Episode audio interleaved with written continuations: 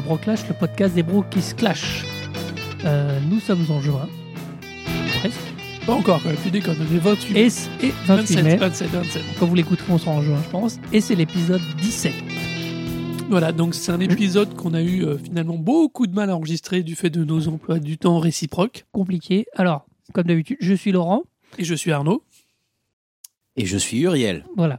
On vous a fait la surprise tout de suite. Voilà, nous avons un invité exceptionnel aujourd'hui, en la personne d'Uriel, que vous avez déjà entendu, donc qui est Monsieur U, dans notre hors-série où nous l'avions interviewé suite à l'épisode sur l'illusionniste de Mhm. Sylvain Chaumet, euh, vu qu'il avait été animateur dessus. euh, voilà, si je dis pas de bêtises. Tout à fait.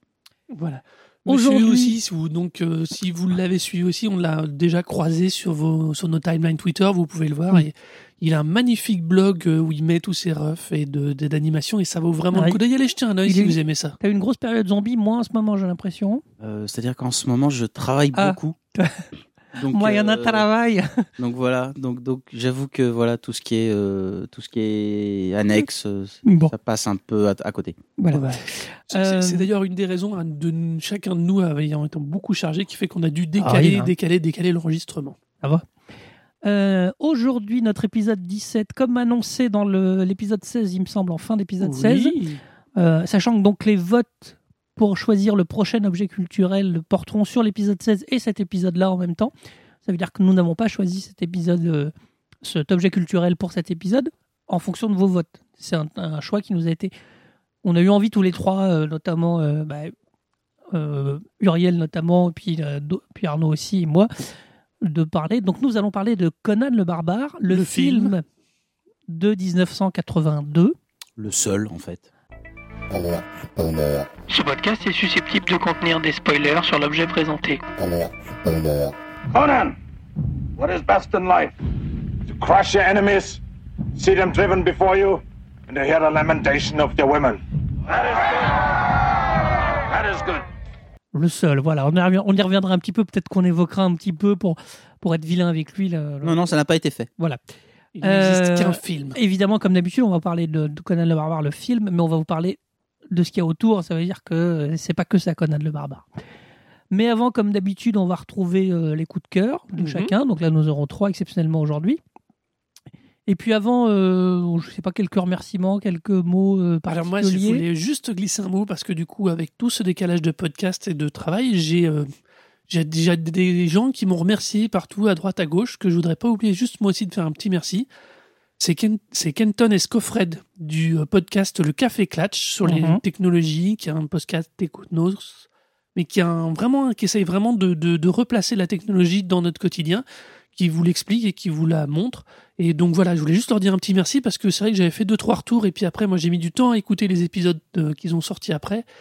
Donc voilà, juste leur faire un petit retour et un petit coup de pub. Euh, Allez l'écouter si vous aimez un peu la tech ou même si vous n'y connaissez rien. Au contraire, c'est euh, le, le café clatch, comme ça se prononce ou comme ça se prononce pas d'ailleurs, parce que c'est un terme je crois alsacien d'origine. Oula, Voilà, donc café clatch. Je vous mettrai le lien dans le billet du podcast. Euh, d'habitude. et puis voilà. Kenton, pour l'anecdote, euh, dans mes souvenirs, est un fidèle auditeur du Wewesh, le Walter Wesley Show, et même était le héros du, de, la de la Breluche Dorée, euh, chantant- Jimmy Carlton, je crois. Voilà, Kenton jouait Jimmy Carlton dans la Breluche Dorée. Je crois qu'il a un rôle dans le nouveau, mais je Il ne sais joue plus encore dans. Colibacille, dans- mais je crois que tu joues aussi dans Colibacille, mais Laurent moi, Doucet. Je, moi, je le dis pas, moi. voilà. Mais oui, oui, j'ai un. Laurent Doucet est partout. Euh, C'est le seul Donc endroit voilà, où le Kral on- ici n'a pas le droit de citer. Voilà, on vous remercie encore comme d'habitude pour les commentaires euh, qu'on aime bien lire. Euh, voilà, oui, oui, qu'on- on, a, on vous avez fait Moi, des commentaires. Barberousse a encore commenté. Enfin, on a, on a on nos, à habituels hein. J'ai été super distant, moi, dans les retours de commentaires sur le dernier épisode. Je suis désolé, j'ai pas eu je, je crois qu'ils ont tous, globalement, s'ils sont pas commentés Mais par je nous, ils sont commentés par moi. Mais je Voilà. gagne, donc merci à tous. Euh, monsieur, un petit mot, un petit truc euh, particulier avant de lancer les coups de cœur, non? Non, moi j'aime personne moi. vous Ah savez. ouais, c'est vrai. Voilà. C'est moche. Je tiens juste à préciser que euh, une petite chose à propos de l'histoire de cette émission. Euh, quand on a rencontré Monsieur U il y a quelques temps maintenant, à suite à un ATG qu'on a déjà évoqué, Oui. euh, on a euh, le, enfin moi un peu plus que Laurent discuté autour de Conan, évoqué le, le mythe de Conan. Vous allez comprendre très vite pourquoi moi, j'ai pas discuté de Conan. Et, et c'est vrai que moi, ça ça fait très longtemps que j'avais envie de faire cette émission. euh, déjà. Et quand on en a évo- quand on l'occasion s'est présentée, je dois avouer que j'ai pas voulu- j'ai pas hésité. Il faut quand même savoir une chose, Monsieur U est quelqu'un qui a manipulé l'épée de Conan et sachez-le, c'est quand même quelque chose d'assez particulier. Comment ça, tu vas nous raconter ça tout à l'heure? Oui, bien sûr, oui. Non, mais bah- l'épée euh, avec Arnold, tout ça euh, Non, non, non, il était pas là. Il y avait juste son épée. C'est déjà pas mal. Donc voilà, c'est pour l'anecdote, mais c'est vrai que c'est une émission moi à titre personnel qui me tient vraiment à cœur de faire. Voilà. Bon. Eh ben, on va passer au coup, Merci beaucoup. je- on va passer au coup de cœur.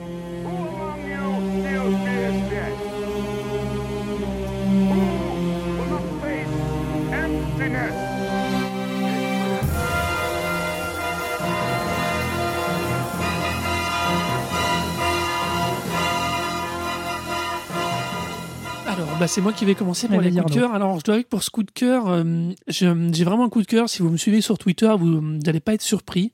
Euh, je voudrais parler de l'artbook 8 du Café Salé. Le Café Salé qui vient actuellement, qui vit une période un petit peu difficile au bout de plus de 10 ans de vie. Donc, euh, Tu peux nous rappeler ce que c'est parce que moi, alors, le Café Salé est un forum pour les graphistes et pour les dessinateurs et pour les illustrateurs, pour tous les gens qui ont besoin de ressources graphiques, qui ont besoin d'un autre regard sur ce qu'ils font. C'est, euh, ça fait plus de 10 ans que le forum existe, ça fait plus de 8 ans qu'ils éditent un artbook. Euh, moi, à titre personnel, je suis pas un contributeur, mais j'ai trouvé des solutions, des remarques, une façon d'aborder des éléments professionnels aussi, il faut être honnête, dans ce forum. Et euh, jusqu'ici, ils avaient trouvé une méthode de financement qui était le leur, sur lequel je reviendrai pas, qui est un truc qui a évolué, qui change, qui est en train de disparaître, pour être précis. Euh, ils, proposent, ils se proposent, ils veulent faire perdurer la logique de l'artbook, c'est-à-dire de promouvoir des gens du forum qui ne sont pas édités au travers de la publication d'un Oh, j'ai dû voir ça un jour dans un reportage. euh, Oui, tu, dans- tu les aussi dans mes étagères. Oui. Euh, et si tu veux. Et là, pour le 8, du coup, ils n'ont plus la support, le support de financement qu'ils avaient. Ils ont lancé un Ulule.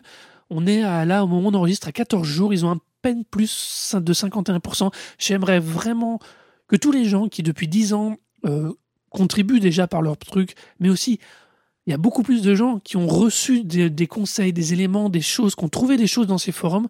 J'aimerais bien qu'ils aillent même mettre que la- le- les 5 euros pour avoir le PDF, mais que vraiment cet artbook 8 arrive. Je leur dis pas de financer l'association, tout ça derrière. Je leur dis juste que cet artbook-là permette de soit le, celui de, de- des gens de- du forum, de tous les gens qui ont été aidés, côtoyés, qui ont Alors- vu des choses grâce à ce forum. Euh, je trouve qu'on peut, au bout de 10 ans, euh, leur faire un petit retour, leur faire un petit, euh, une, une Bah, petite marque de, de respect et de et d'affection aussi, il faut être clair. Non, non, mais. euh, Avec ça, alors c'est vrai que moi, je suis, moi, j'ai déjà, euh, comme on dirait, baqué, comme on dit, Oui, baquet. ce projet. Et donc sur, donc C'est- sur Ulule. Vous tapez Ulule Artbook 8 CFS, CFSL et vous allez tout de suite avoir le, le lien. Euh, je, Après, je suis étonné parce que. je suis vraiment envie, j'aimerais vraiment, je vous dis pour le principe hein, que cet Artbook 8 euh, arrive à- à- au bout du financement. Après que le café salé disparaisse, après cet artbook, c'est pas. c'est- je comprends pas, c'est que c'est quoi? C'est un forum? C'est un forum qui a, qui a, bah, c'est un forum de graphistes au sens Alors, comment il ultra peut- large. À part payer des hébergements, comment il peut disparaître? Euh, bah, parce que jusqu'ici, le financement était assuré par une structure qui était l'association du café salé. Euh, Il y a plein de choses derrière. Ils ont fait des workshops aussi pour ceux qui les ont vécus, qui étaient géniaux. C'est euh, c'est par ce biais-là qu'on a vu apparaître Alexis Briscoe, qui est devenu le directeur artistique de Dotnode sur le jeu Remember Me. Alexis Briclot. Briclot, pardon. Excuse-moi, oui, à chaque fois j'écorche son nom. Ok, Il va ira vouloir à mort, Alexis Briclot. Mais Euh, voilà, enfin, il y a, Du coup, il y a plein, le- plein de gens qui le ont émergé grâce à ça. Et, euh, le LUL porte des sur l'artbook, c'est ça le principe? Le, le principe de l'artbook, c'est que Non, mais le LUL porte sur l'artbook. le LUL porte uniquement sur l'artbook. D'accord. Euh, le artbook étant dit, aujourd'hui, le, euh, tous les gens qui veulent viennent contribuer, viennent euh, soumettre une image pour participer au artbook.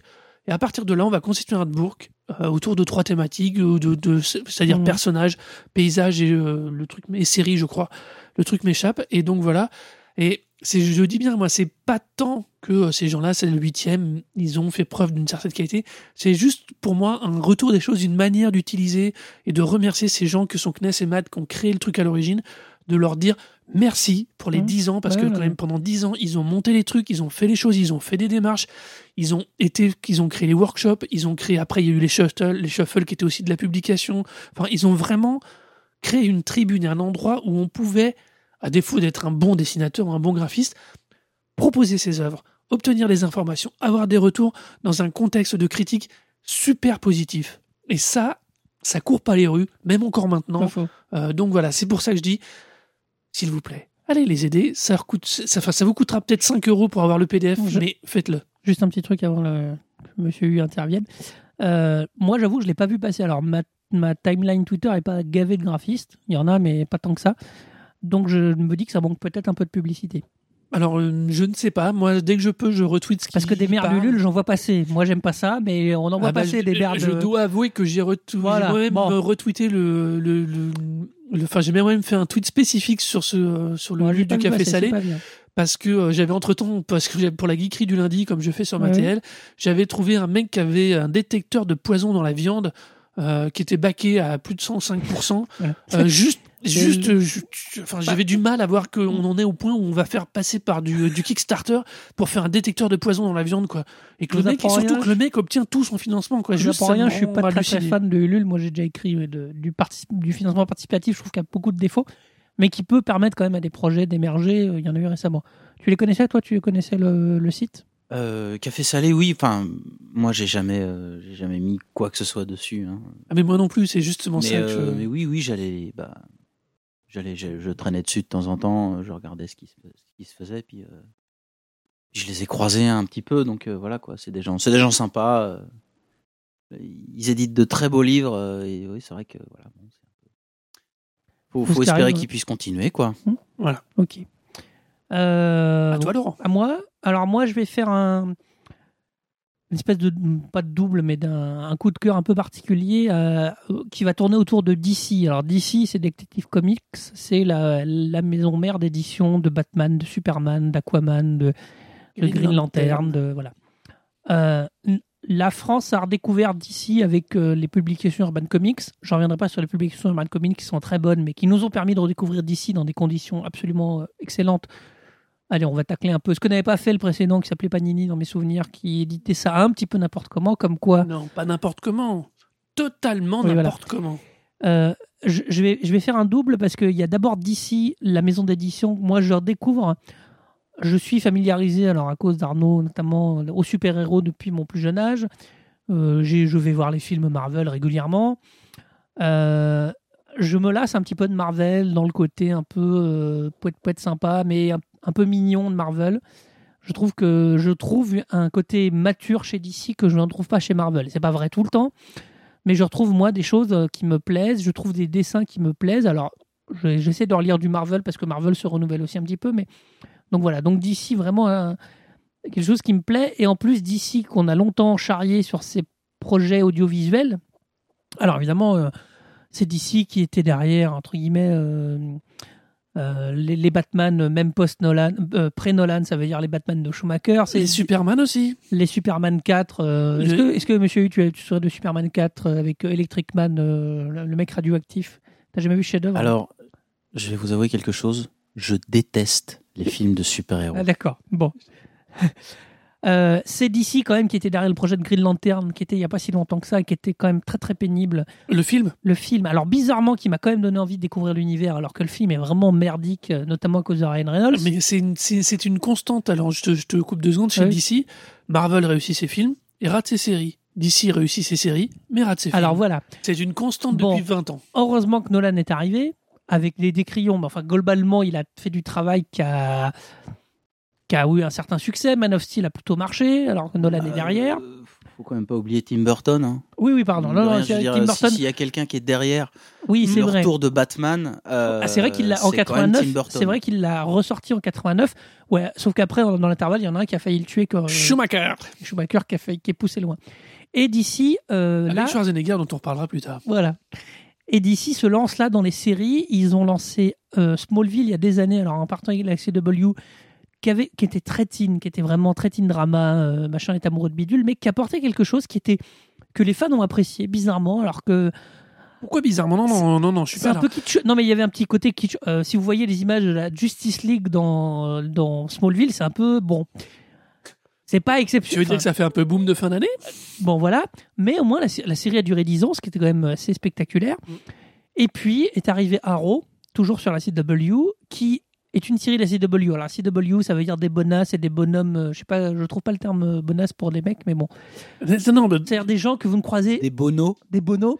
bonobos. bonobos Ça veut dire que c'est des gens de la CW, vous voyez, il y a une dizaine de personnes dans la, dans la salle, vous dites, vous, jamais vous croisez 10, 10 personnes comme ça aussi beaux dans votre vie, hein, quasiment. Voilà, enfin j'exagère à peine, mais voilà. Euh, et puis là, se prépare Flash. Ah non, non, non, non, non, non, non, non, je, je, je me permets. Alors, je- pour moi, j'aime beaucoup la série Arrow. Les deux saisons qui viennent de se dé- dérouler sont vraiment réussies. Ne se prépare pas Flash suite au succès d'Arrow et au crossover qui a été fait avec le personnage de Barry Allen dans la. Ça s'appelle un, c'est- ça s'appelle un backdoor pilote. Pardon, un backdoor pilote, excusez-moi. C'est technique, c'est-à-dire que c'est le pilote dans une. On dirait, Backdoor on dirait pilote. un truc de film porno. Oui, Ah, c'est c'est moche, c'est oui. horrible ce nom. C'est un pilote de série qui est dans une autre série. C'est Hein pas celui, c'est pas celui qui guide les autres par la Voilà. porte de derrière. Enfin bon. Non mais Euh, oui, non mais il y a Flash, euh, Flash Et donc- arrive. non, non, mais, mais sauf que jusqu'à très récemment, euh, il a- le, la- le financement et le montage n'a pas été fait. Ça s'est décidé sur le dernier trimestre. Ce Oui. qui, pour une série qui doit sortir en septembre, est relativement court. Non, mais Donc c'est quand même. Arrow, oui, comme tu vas le continuer, j'imagine, montre vraiment que les séries d'ici, bah, ça fonctionne bien, surtout avec cette Voilà. ambiance-là. euh, Gotham se prépare sur la Fox, où là il y a quelque chose qui, moi le trailer m'a donné très envie. Alors, dans le trailer qui serait le pilote, a priori il y aurait déjà enfant, donc Gotham ça situe euh, quand le commissaire Gordon est jeune, quand Batman, quand Bruce Wayne a 8-9 ans, c'est au moment du meurtre des parents de Bruce Wayne. Mais sachant que dans la ville il y a déjà Catwoman, il y a déjà le Pingouin, il y a déjà The Riddler, il y a déjà euh, Mais non, mais non, Bon. bah ouais, moi, Moi, j'y Par crois. contre, j'ai vachement de moi, mal la sur, Fox bah, sur me- Gotham. voilà. Et puis évidemment, euh, suite au succès de Man of. Steel, euh, il y a eu un Man of Steel 2, alors qui est en vérité un Batman Superman, qui va s'appeler Dawn of Justice, parce que nous avons le titre original depuis peu. Dawn of Justice, ça veut dire le l'aube de la justice, ça veut dire que c'est une préparation et ça a été officialisé par Zack Snyder sur la Justice League qui devrait arriver après. Donc je trouve que DC travaille vraiment enfin son univers et on va voir. Alors on va bouffer du super-héros un petit peu parce que les projets Marvel euh, se densifient aussi. Je pense que DC a quand même une, et Warner, parce que c'est Warner qui tient DC, Mhm. hein, a une réflexion de qui je critique pas Marvel, mais de moins de saturation que Marvel. Il, y a- moins de projets de films. D'abord parce qu'ils ont des grosses, ils ont des séries télé et que ça coûte aussi, mais là, on- il y a un film, euh, enfin, on n'est pas à Marvel avec quatre films, trois, quatre films par an. On n'est pas dans cette démarche-là. Ah non, a priori, deux, Warner a deux ça. maximum par an pour Marvel. Donc, voilà. Euh, 3-4, c'est 3-4, c'est toujours cette sensation, puisque c'est des gros blockbusters et qu'il y a du gros Voilà. saturation publicitaire, d'en voir partout. Il faut pas euh, oublier, bon. faut quand même pas oublier que euh, je vous renverrai d'ailleurs à cette magnifique chronique du Daily Mars Oui. que nous n'avons eu que deux, que quatre films de super-héros cette année pour plus de 45 comédies françaises sur l'année. Voilà. 45, Alors, c'est juste vrai- pour info, hein, 45 comédies françaises sur l'année, c'est plus de deux par mois. Voilà. Hein C'est vrai que non, c'est pas dire quand on dit oui, il y a trop de super-héros. Non. Après, il y a un battage médiatique par film de super-héros qui rend la saturation qui rend cet effet de saturation que là je comprends com- Après, complètement. les goûts et les couleurs que vous aimiez pas les super-héros, Voilà, c'est compréhensible. C'est un peu spécieux comme raisonnement. euh, Bon. Non, de, non, juste, non, non. de juste comparer les, de juste comparer le, le nombre comme ça, de, le nombre de films produits. euh, bon, Non, non, non, non, je reconnais, je Ça- reconnais l'argument. C'est un peu, c'est un peu limite quoi. C'est bon. Ah, Je reconnais l'argument C'est pas là le spécieux. sujet, mais bon. Je reconnais l'argument mais- spécieux, mais c'est juste pour dire aussi Non, mais c'est une logique de battage aussi une ré- différente. C'est aussi une réaction de journaliste de dire ah on en a marre des super-héros. On leur dit attendez, euh, il y a d'autres. On peut aussi trouver qu'il y a le cinéma est saturé, pas que sur des problèmes de super-héros. Monsieur, à ton tour. Oui, c'est à toi. Alors, mon coup de cœur, donc, c'est un livre de Jean-Philippe Jaworski. Remets-toi Oui, bien en face. Donc, un livre de Jean-Philippe Jaworski qui s'appelle Même pas mort, qui est le premier d'une trilogie à paraître, euh, et que j'ai trouvé absolument euh, rafraîchissant à lire, euh, vraiment très très plaisant. Et voilà, c'est une espèce de J'oserais pas dire que c'est de la fantaisie parce que c'en est pas. C'est c'est un c'est pas vraiment un roman historique non plus. C'est un peu entre les deux. Ça se passe en Gaule, euh, qui est une période assez peu, euh, ma foi, assez peu exploitée quoi. Bah, hein. évidemment, nous Français, la Gaule, c'est euh, les casques à pointe avec Oui, les plumes ça. et les gros avec euh, la Et ben potion magique, justement, voilà, il y a pas, il y a pas, euh, dire, on- il, il arrive à justement sortir du, du- de tout le folklore euh, qu'on a qu'on a pu euh, qu'on a pu échafauder autour de, de autour de la Gaule et revenir à quelque chose d'un peu plus simple et euh, peut-être d'un peu plus d'un peu plus vrai. Enfin, en tout cas, euh, voilà, on, on entend parler de, de de lieux et de tribus gauloises euh, qui ont qui ont existé. euh, et voilà, donc c'est c'est très chouette, c'est très plaisant à Il y a lire. une démarche historique. Il y a une démarche historique, mais elle est pas. euh, c'est- on n'est pas dans la vulgarisation. Du on coup, est vraiment dans dans un dans dans une dans une histoire d'abord C'est d'abord une, une histoire à lire, un bon roman euh, qui s'inscrit dans une dans une période historique. Donc c'est vraiment plaisant à lire. euh, ça parle de quoi? C'est quel type de personnage qui nous présente? Alors c'est un c'est le fils d'un chef euh, qui a été qui s'est fait enfin qui était le fils d'un roi. Le roi a été euh, a été déchu et s'est fait euh, s'est fait tuer par son frère qui a pris le pouvoir à sa place. Et ses fils qui étaient un peu bon qui étaient trop jeunes le, le- ont été ont été exilés avec leur mère et bon, voilà seulement voilà euh, seulement les, les fils sont arrivés, euh, sont arrivés à maturité et euh, on vient les embarquer et on espère. Et on les envoie, on les envoie à une bataille en espérant qu'ils se fassent tuer parce que la fougue de la jeunesse aidant, ils se, Sympa. ils se font massacrer. Seulement, voilà, donc d'où le titre. Il y en a effectivement, il y a effectivement l'un des deux fils, le personnage principal, qui se fait blesser, euh, mais donc d'où le titre, il est même pas mort.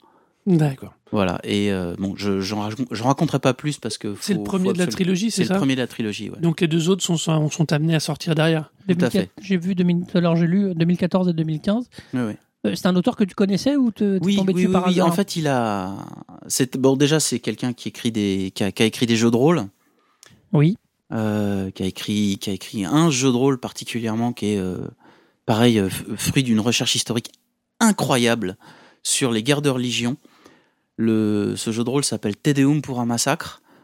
Euh, et euh, Donc il y a de la musique et du massacre. euh, ouais, enfin, il y a de la religion, Voilà. beaucoup Et- de religion.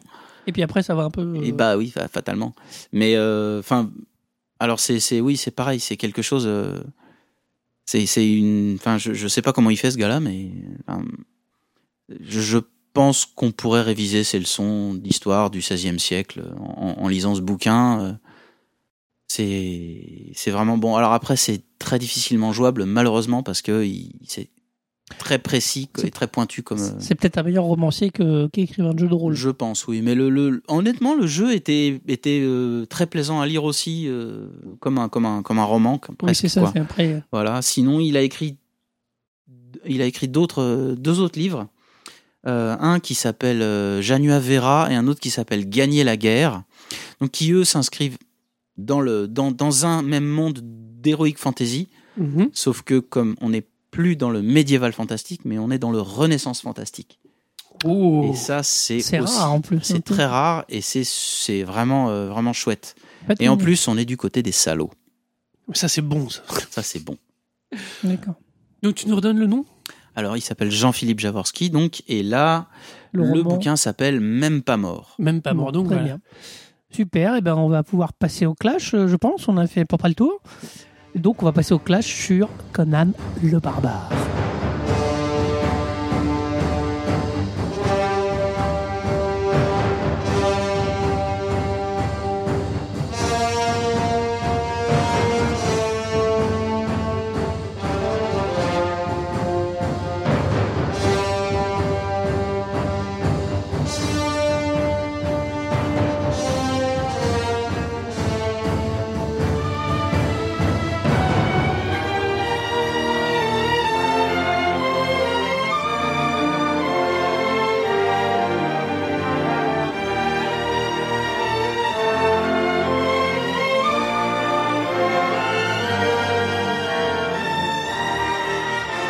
Ok. Alors je vais, je me s'en c'est toi qui présente le film. Je vais et on démarrer. va- voilà, on va, On va démarrer. On va Comme d'habitude, euh, on va représenter le film. On va et voilà. Après, vous allez deviner très vite euh, qui est pour, qui est contre, un petit peu hein, comme d'habitude. hein. Comme d'hab. Donc, on parle donc d'un film qui est démarré, en- qui a commencé à être, euh, qui est sorti en 1982. Donc, Conan le barbare, The Barbarian, réalisé par euh, John Milius, dont nous allons, je pense, à- Milius, c'est ça, Milius. Milius, hein, c'est ça, ouais. John Milius, Milius. pardon, dont nous allons évoquer, à mon avis, que très brièvement la carrière en dehors de ce film, Bah, c'est compliqué, disons que. parce que franchement, Non, mais je pense on peut le qu'aujourd'hui, bâcher, on peut le bâcher. Franchement, n'ayons pas peur des mots. je quoi. pense qu'aujourd'hui, des réalisateurs, euh, c'est rare qu'on connaisse beaucoup de choses sur les réalisateurs, des opinions, des trucs. Enfin, je pense qu'aujourd'hui, il y a certains réalisateurs, notamment de grosses machines comme ça. Je pense, on parlait de Marvel tout à l'heure, qui sont un peu transparents. John Milius n'a pas la, visiblement la particularité d'être transparent, euh, bien au contraire. Non, non, il est pas transparent du tout. ouais. Du tout, du tout. Il a une cagoule et tout, il est pas très Et, et transparent. ça hein. va créer notamment. Alors, ça, ça va revenir à propos de Conan d'ailleurs, mais après, oui, puisqu'il a signé d'autres choses. euh, Après, il n'a pas fait de carrière. très- enfin, il a travaillé longtemps, mais je pense qu'à un moment, ça s'est arrêté. euh, Voilà. Donc, John Milius en 82, sauf que le film est pas né tout de suite. euh, ça a été un peu compliqué, je crois. Mm. L'historique du film est un peu plus compliqué que ça.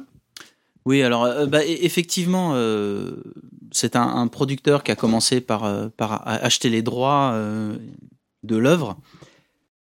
Euh, et qui a, qui a- je crois que le, le film est d'abord passé euh, entre les mains d'Oliver Stone, qui avait écrit un script complètement barjot.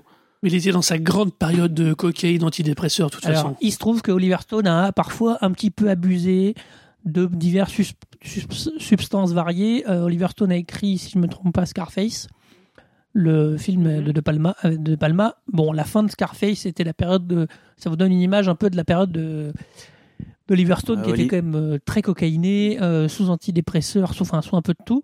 Et on a lu, alors je vous recommande exceptionnellement, j'aime pas Wikipédia, mais la fiche Wikipédia de Conan le Barbare est plutôt bien fournie. Il y a un mec qui l'a bien, bien travaillé Sur le film, on précise bien. sur le film et il évoque un scénario de post-apocalyptique.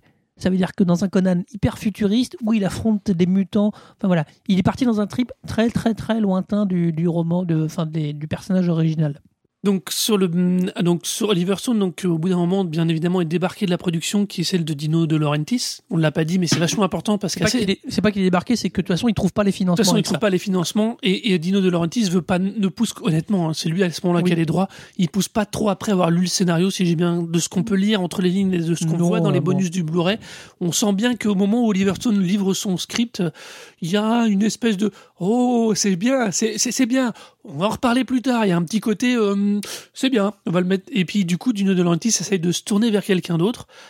Et c'est alors, je ne sais pas, je, c'est- je ne m'explique pas comment Dino De Laurentiis tombe sur John Milius, mais bon, résultat des courses, c'est lui qui hérite du bébé et qui réécrit une partie du scénario. Olive- Oliver Stone et John Milius en fait se connaissaient. hein. D'accord. Euh, ils ont ils ont participé tous les deux euh, à l'écriture d'Apocalypse Now de Francis Ford Coppola. D'accord. C'est rigolo ça parce que John Milius c'est aussi un des euh, un des financiers qui est derrière euh, un des films de Spielberg. Donc euh, c'est rigolo. 1941. C'est- C'est époque. étonnant comment Mm. euh, époques tout- où, toute cette euh, génération est très très très oui. entrecroisée, quelles que soient leurs opinions d'ailleurs. Après, j'aurais pas fait les soirées avec eux, à mon avis. hein. Ça doit être un peu, un peu rude. hein.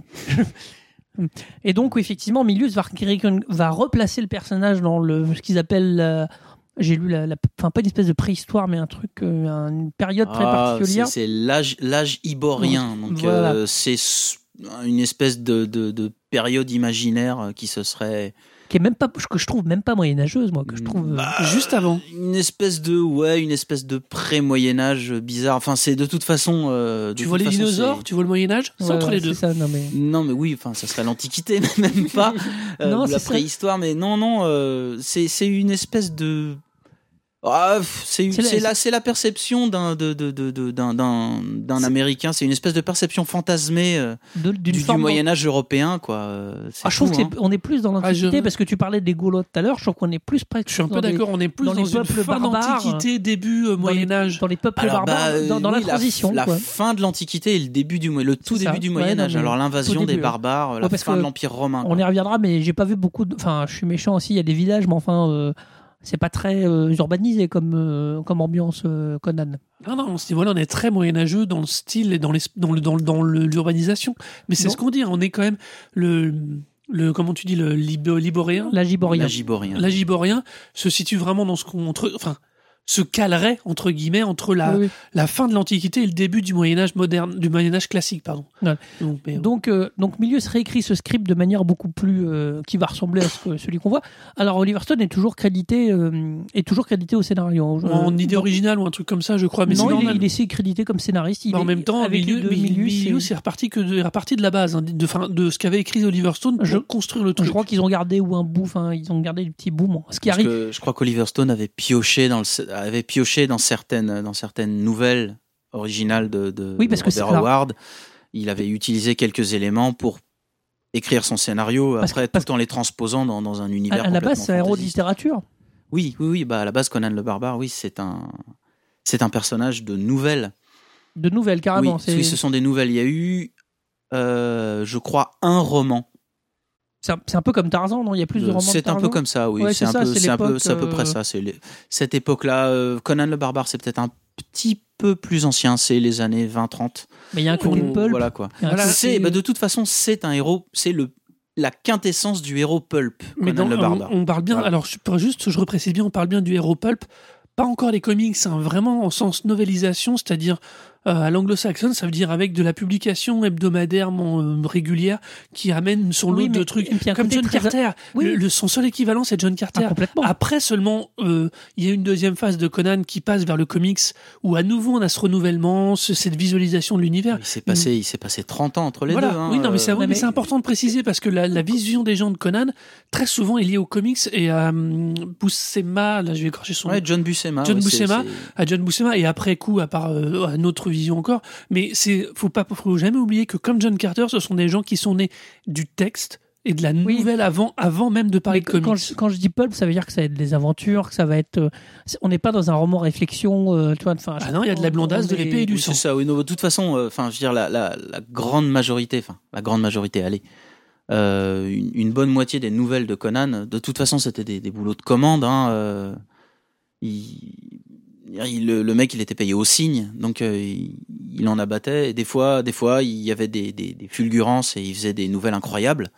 Et puis d'autres fois, bah, il fallait juste qu'il bouffe. Alors, il, voilà, il, alignait quoi. Là, c'est donc, c'est, euh, euh, je crois vraiment que la comparaison que John Carter est vraiment bonne en termes de, de période et de manière de création des personnages. Oui, oui, tout à fait. Ouais, bah, on est, on est, euh, on est dans une période. Je veux dire, voilà, Robert Howard, il est, il s'est suicidé en dans les années 30, 1936, quelque chose comme ça. Euh, il a écrit énormément de nouvelles et pas que du Conan le Barbare. hein. Euh, Conan le Barbare, ça n'est qu'un seul des personnages qu'il a créé sur euh, toute Et une toi- myriade. Toi, t'en as lu? Euh, les Conan le Barbare, oui, je Ouais, les- oui, tous. C'est, D'accord. c'est- c'est pour ça qu'il est là. oui, oui, oui, non, mais, non, mais ça va être intéressant parce qu'on va voir tout à l'heure qu'après que le, la, vi- la vision qu'on en a quand même, que la majorité, le grand public a, est portée par ce film dont on va parler, et est quand même euh, un peu, il y a, il y, a, il y a des écarts hein, quand même. Il y a des il écarts parce que c'est, l'interprétation de quelqu'un. euh, Voilà. qui- en plus, c'est une interprétation d'une autre interprétation. Parce que même s'il a voulu revenir aux nouvelles, il y a eu tout un tas de. Il y a eu, il y a eu les comics. Bah, ont et Frazetta, euh, déjà voilà. à l'époque, on peut pas les exclure de la On vision bah graphique. D'ailleurs, d'ailleurs, le, le traitement de la, avant de pré- quand on en préparant le podcast, on a revu la séquence d'ouverture du film. euh, Il y a des choses de Frazetta dans, dans la construction de certains plans. euh, on peut dire qu'on revient au fond et à la nouvelle dans, quand on fait le scénario, mais quand on doit faire un film et qu'on va donc le traiter graphiquement, nécessairement toutes les autres influences vont devoir remonter. Et euh, quand tu fais un sujet comme Conan le Barbare, tu peux pas oublier ni Buscema ni Frazetta. C'est- mais- ces gens-là, ont- et comme on le disait, ont tellement marqué euh, l'univers, la culture collective de, ces visuels-là, de ce mec brun, cheveux longs en short, à tel point que même En pagne, s'il vous en plaît. pagne, en pagne. En pagne. Même en 82, faut être honnête, hein, faire jouer un acteur en pagne dans plus d'une heure et dans presque deux heures de film, 2h16, je crois. 2h16 de film, sans en faire un film porno, c'est- c'est- c'est- honnêtement, c'est super pas courant. Et même de nos jours, tu, euh, quand ils font refont Conan en 2011, euh, t'as pas remarqué, je sais pas, vous avez fait attention, il a fublé la moitié du temps d'énormes boots qui lui montent jusqu'au dessus du genou, Oui, il est beaucoup plus d'une habillé. cape, d'un Ouais. truc, d'un casque. Il est jamais, comme Valet de Schwarzenegger pendant les deux tiers du film, en slop. Alors, Ça, c'est assez, assez fidèle au, c'est assez fidèle au bouquin d'ailleurs. hein, euh, Mhm. Enfin, au bouquin, aux nouvelles. Souvent, euh, Sur comme- c'était, comme c'était des récits épisodiques, euh, il aimait bien, il aimait bien faire commencer Conan euh, dans la merde directement, voilà, du ouais. genre hop ça, là. ça marche très bien. euh, Je suis prisonnier, je suis euh, crucifié à un arbre, euh, en pagne. euh, Mais ça va le faire, on va y aller, on va y aller quand mais, même. mais vous allez voir, il va casser la gueule à tout le monde et il va Le- gagner. Alors, euh, évidemment, tu as évoqué, euh, parce qu'on voit, donc euh, Milius réécrit un script, et dans ce qu'on peut lire, dans ce qu'on peut trouver, euh, bien avant qu'ils aient terminé tout ça, ils cherchent quelqu'un. Et, moi je lis, hein, je, voilà, il se trouve qu'il qu'il visionne un documentaire. alors, il pensait à Charles Bronson ou Stallone, qui à l'époque avait déjà fait Rocky, 74 ou 76, Rocky 76. Et puis, tout d'un coup, il vit, il vit- en 77, il regarde un documentaire qui s'appelle Pumping Iron, Le premier?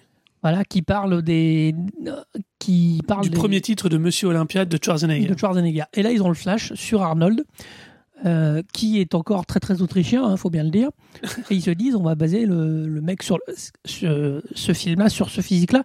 Je crois que Schwarzenegger aura une autre expérience après, qui sera Hercule, je sais pas. euh, Non, avant. Avant, avant, il fait Hercule avait à New fait un York. film avant. oui. Bon, que- qu'on a oublié hein, dans l'ensemble, hein, je pense.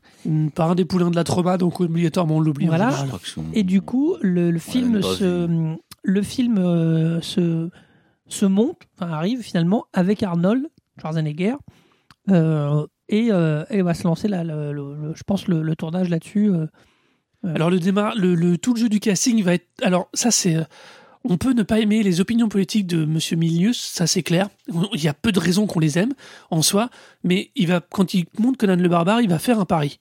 Il va prendre trois acteurs novices pour faire les trois rôles principaux, vrai. mais autour d'eux, il va monter toute une team d'acteurs rodés qui ont l'habitude de ce type de rôle et de ce contexte toujours un peu fantastique de cinéma de genre, à base de Max von Sydow, de, euh, De James Earl Jones. John qui- Sir Jones, même de l'acteur qui joue Mako, euh, donc qui va être aussi la voix off et le conteur. Donc il construit, il est suffisamment intelligent pour construire autour de Schwarzenegger et de Sandal Birman Et le- de Jerry Lopez. et de Jerry Lopez, donc euh, ce trio de personnages, que des acteurs chevronnés, chevronnés non pas dans le sens euh, euh, oscarisé tout ça, mais des gens qui ont l'habitude des scénarios et des, et, des, et des tournages un peu bizarroïdes, un peu complexes. Ça veut dire qu'ils vont pas se laisser démonter et qu'ils vont être capables de leur donner une réplique, de leur donner un contexte de jeu qui va leur permettre de faire quelque chose et de pas se sentir déstabilisé parce que la technique, les effets spéciaux, le machin, le truc va venir perturber le rôle d'un le jeu d'un acteur standard. Après, euh, je vais être euh, clair, euh, Schwarzenegger, il n'a pas été choisi sur son jeu d'acteur. hein.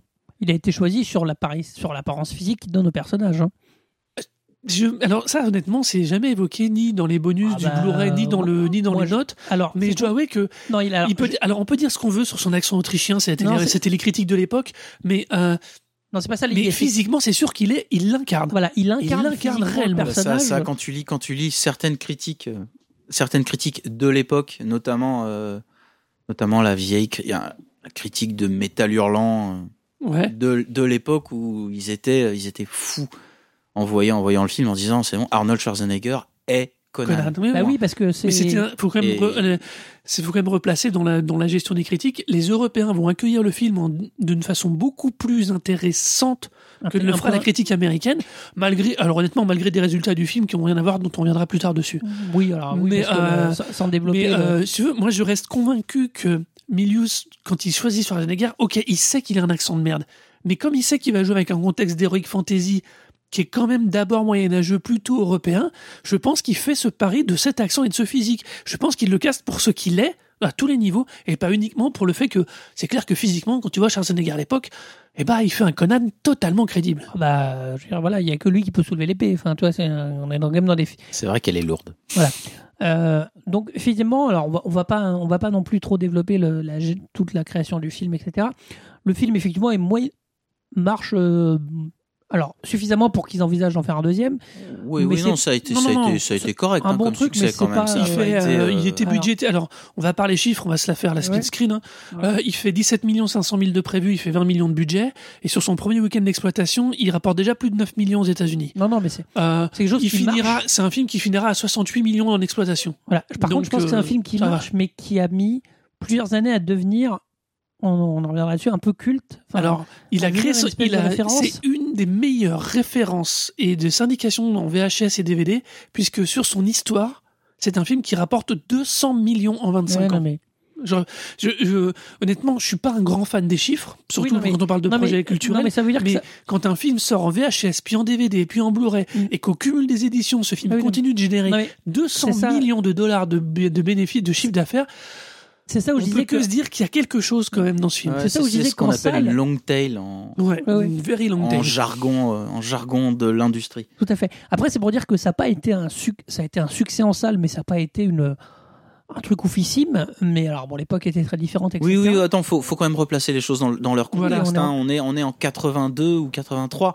Donc, euh, C'est retour du Jedi, hein, donc. oui, euh, mais voilà. on en est plus- déjà. Et puis surtout, euh, dire, on- n'a pas les. On n'a pas 83, les. 86, ouais, pardon. On a déjà, il faudrait ajuster avec l'inflation, Oui, c'est ne serait-ce que ça. Oui. Et Non, puis, non, euh, ça on n'en est plus, mais- on en est, on en est pas. De toute façon, d'abord, on n'en est pas au budget pharaonique euh, qu'on a à présent. C'est vrai. Et de toute et même, euh, je pense que Conan le Barbare n'avait pas un budget pharaonique même pour l'époque. Même pour l'époque. Même pour Non, non, tout à fait. Non, non, mais ça, je suis d'accord. et puis bah ouais, les, les résultats d'exploitation de toute façon n'étaient pas les mêmes. euh. Non, non, mais ça- mais on, avait aussi, on comptait beaucoup plus sur une exploitation directe que sur la VHS qui n'existait pratiquement pas à Ah oui, l'époque. c'était très très peu. Je veux dire, le, marché, C'est le évident. marché du DVD, c'est c'est les années le 2000. marché- hein. c'est les années 90 Oui, 2000. mais ouais. c'est, Ouais, euh, fait. C'est Matrix. C'est Matrix. Ouais, donc Ouais, on est ouais. on est vraiment bien sur donc on est donc bien sur un film qui se paye en salle, qui Oui. ramène qui fait. comme tu dis au niveau du connu. contexte on est dans on à l'époque on est dans une grosse sci-fi, dans de la vraie sci-fi, dans du space op. On n'est pas du tout dans un contexte d'heroic fantasy. Alors, c'est Faut bien. pas non plus oublier que pour l'anecdote depuis Conan le barbare, Marc, c'est un jalon. Oui. Conan le barbare du milieu, c'est dire- un jalon. Ça veut dire que À partir de lui, tous les autres films sont jugés de cette autre-là jusqu'à Le Seigneur des Anneaux. Ouais, enfin, vrai. faut pas oublier le Seigneur des Anneaux de Ralph Bakshi quand même.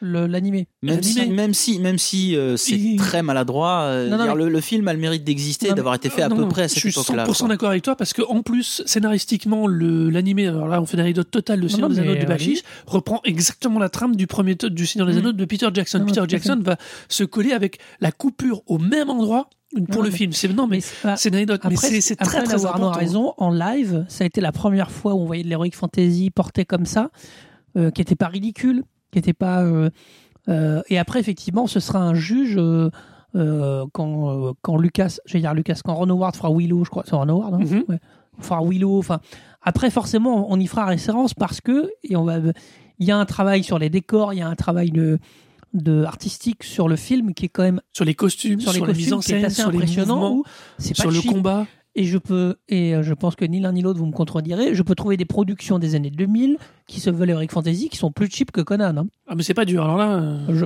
hein, je, voilà. Bon. tu, tu regardes toute la série des ADD là, c'est du TV. hein. Oui, genre, euh, oui, oui, euh, voilà. C'est- C'est pas gentil de tirer sur les ambulances comme C'est ça. moche, monsieur. ça. Avec, Ouais, euh, tu, peux, tu peux bien aller sur le cadavre, on peut même y aller sur les fourgons mortuaires. hein. le, pauvre, le pauvre Jeremy Irons qui, bon, voilà, qu'il faut manger hein, des fois. Oui, c'est pas- ça, il avait des impôts à payer. C'est ça, oui, je vois parce que je vois Mais, pas pourquoi. mais c'est vrai que c'est un des premiers films d'Heroic Fantasy euh, aussi qui Ah non, va non, marquer non, le Je, je tiens vraiment à préciser, moi, pour moi, c'est le premier film d'Heroic Fantasy live.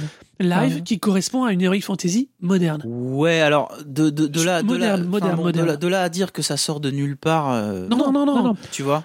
non, non, non, mais Bon. euh, il s'appuie sur Conan le Barbare, qui est un personnage du panégyrique euh, d'Heroic Fantasy, euh, littérature et comics à l'époque, qui est gigantesque. Non, parce qu'on a eu Jason, pas que, on a eu- pas que de ça. Voilà, il faut pas oublier quand même que avant, il y a eu, il y a eu des films, il y a eu tout plein de péplums plus ou moins fantastico machin italien.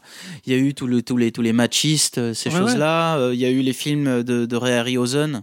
Tout fait, non, non, mais, pas de Laurent évoqué Euh, Jason et les Argonautes. Voilà, Bah oui, Jason ça, et les Argonautes, le choc des titans. euh, Mais alors après, je me, il y a quand même, je Bon. me demande si, et puis après on va, on va se poser la question, enfin on va faire On le va petit pitch du film.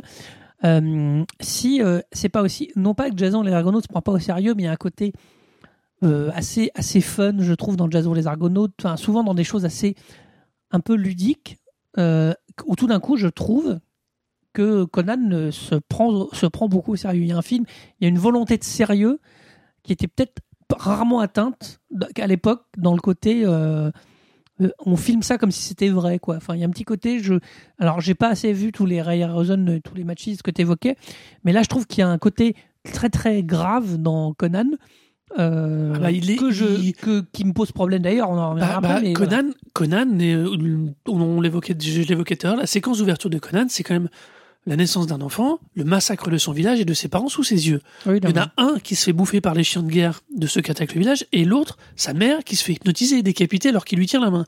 On n'est vraiment pas dans le contexte de Ja- Jason, Jason et les Argonautes, où c'est quand quand même laisser la mythologie, il y a un traitement plus fantastique dans le sens euh, moins réaliste. Euh, C'est vrai que Conan amène, amène cette dose-là. C'est en ça que je dis pour ça, pour moi, il est moderne. Euh, oui, enfin, faut, faut, faut quand même pas oublier qu'il y avait, on était dans les années 60 avec des choses qu'on pouvait pas nécessairement faire. oui on Oui, oui, non, mais je suis d'accord. Euh, et que les Mm. années 70-80 Non, mais étant passées par là, surtout les années 70 où euh, on s'est per- on s'est permis beaucoup de choses. Il y a eu une libération de la parole. euh, il a- Ah, il est, il est, il est le reflet de son époque. Il arrive à un moment ouais. où il a une libération sexuelle parce que euh, ça fera partie du lot aussi Aussi, Mais- ouais, mais tu et- vois, je pense que les, les, les- les films des années 60, euh, que ce soit que ce soit les enfin les, les films d'horreur les films d'horreur Harryhausen c'était des choses de toute façon qui étaient pensées relativement tout public Oui, etc ouais. mais mais euh, Là, c'est pas je- pensé tout public. Enfin, non c'est pas pensé non tout clairement public. clairement il y a eu Alors, il y a eu une après, volonté il à mon avis de après- Milius de, de faire quelque chose de crédible Ouais, et de violent et de. Après, voilà. il s'inscrit dans les années, et après, il s'inscrit dans les années 80, et on reviendra aussi tout à l'heure là-dessus, parce que, le, comme tu dis, le film est aussi, malgré son côté euh, heroic fantasy, est marqué par les années 80, je trouve, de manière euh, positive, mais, enfin, positive. Il est marqué dans le sens où euh, il y a quelque chose des années 80 dedans.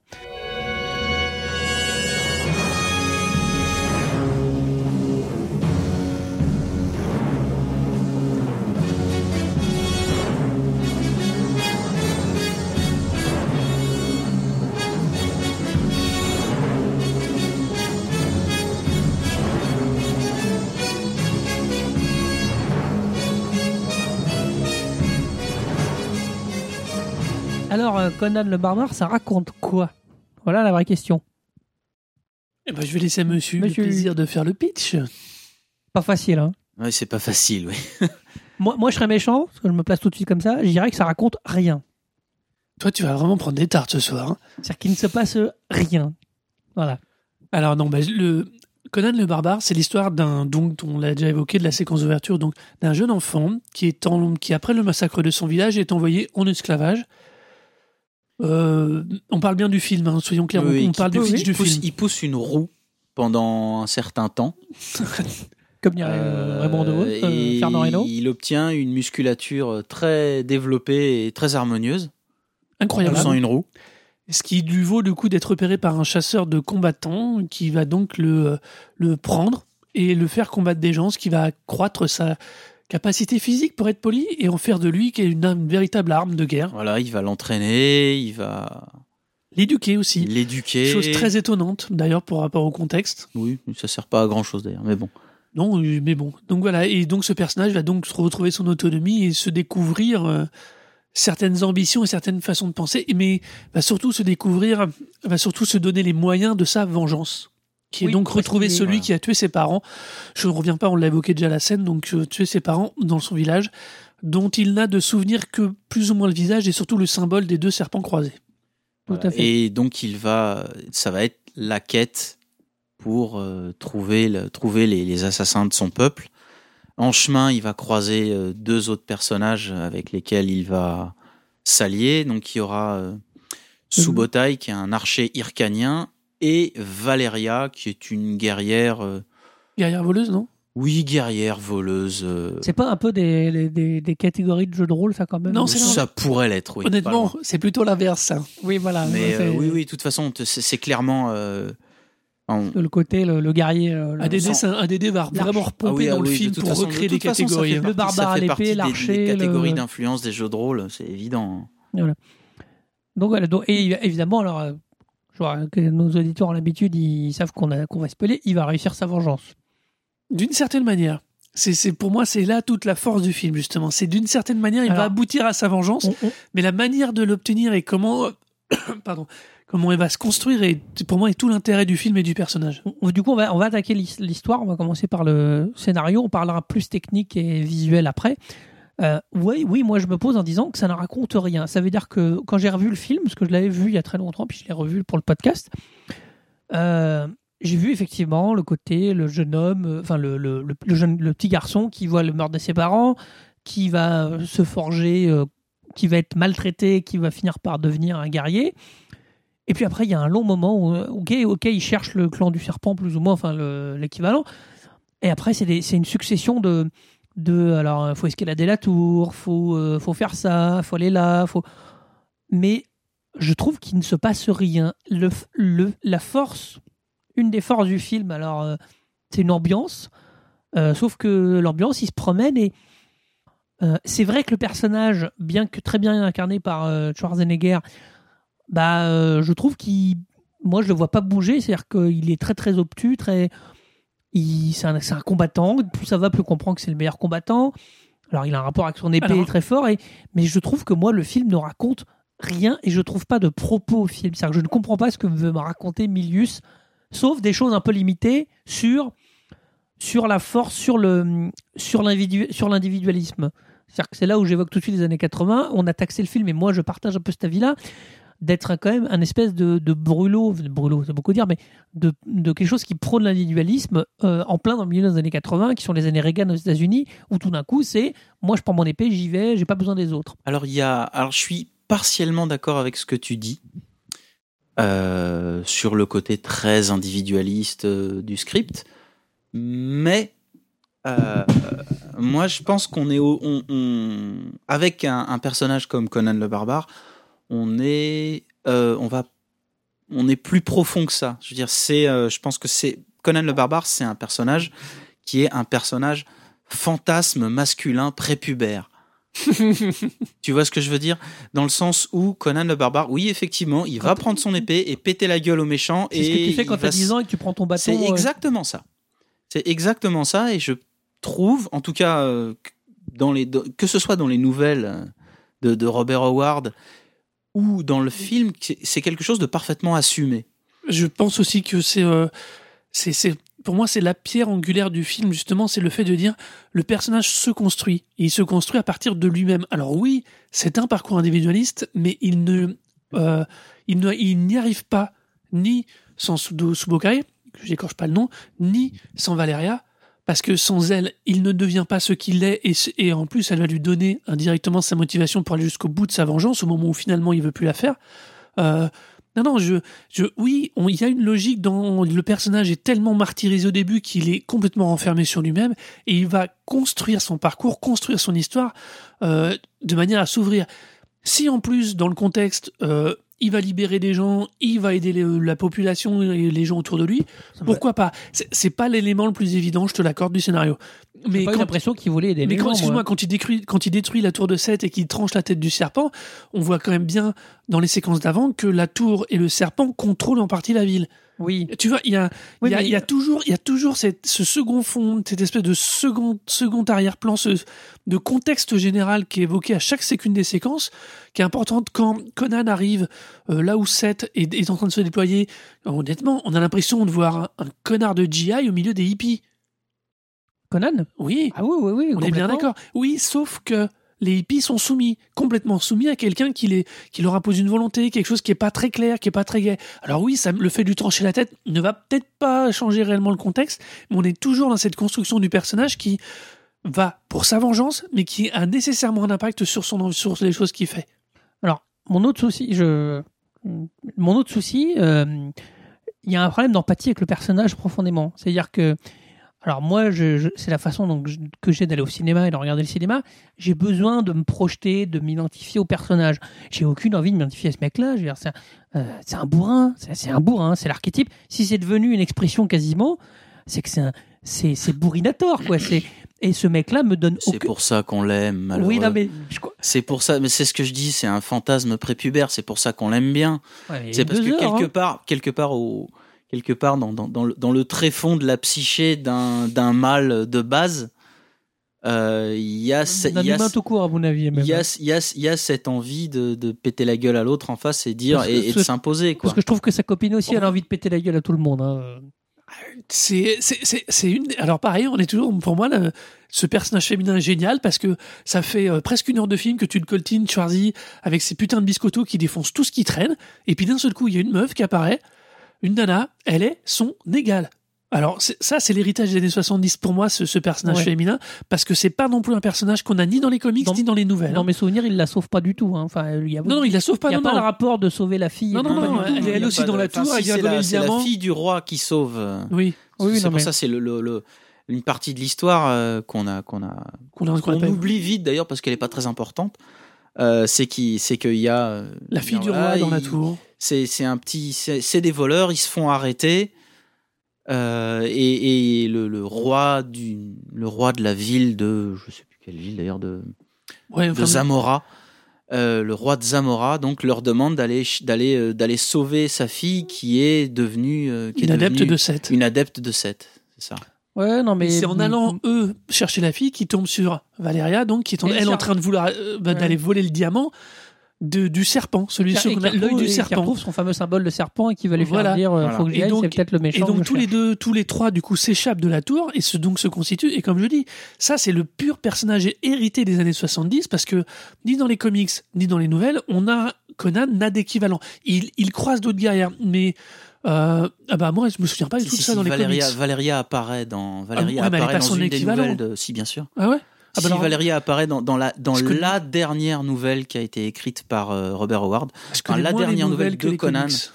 qui s'appelle Les Clous Rouges Euh, et c'est une guerrière euh, qui est qui est- oui qui a, qui a à peu près le, le même genre de le même talent à l'épée que, que Mais- Conan. Donc Mais- tu vois, on est quand même dans le respect du matériel. Donc alors, je- ça ajuste ce que je disais, on est quand même dans le respect du matériel.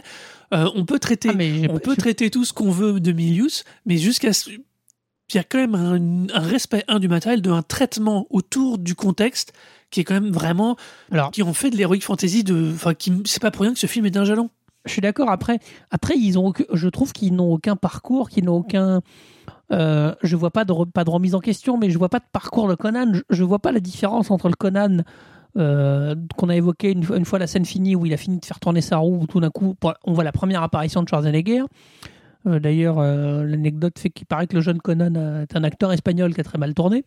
Vous irez chercher vous-même. Euh, je vois pas de différence avec la fin de Conan ou le plan final qui est très célèbre et qui fait fantasmer pour King une Conan. suite, qui est Conan sur son trône. voilà. Je vois, je vois, pas- je vois pas de parcours. Enfin, attends, excuse-moi, entre un mec dont on décroche les chaînes de son point d'esclavagisme et un mec qui est King Conan sur un trône, et tu, enfin le parcours, enfin tu le vois là, ne, ne tire Oui, pas trop il- sur une ambulance. Ouais, mais enfin globalement, c'est un parcours parce qu'il a marché, qui le premier mec qui croisait, il lui tapait dessus, quoi. Enfin, toi, il y a, il y a pas. Je vois. Pour moi, le Alors, personnage c'est- est, t'oublies est quand trop même- monolithique. quoi. T'oublies quand même certaines scènes. Une fois qu'il est devenu guerrier, qu'il est euh, dans son parcours et dans le film, donc il va, il va combattre dans des arènes avec des pics, il va devenir le meilleur, le plus, le plus costaud machin. Son maître, Gladiator. Quoi. son, ouais, un peu, c'est un peu côté gladiateur.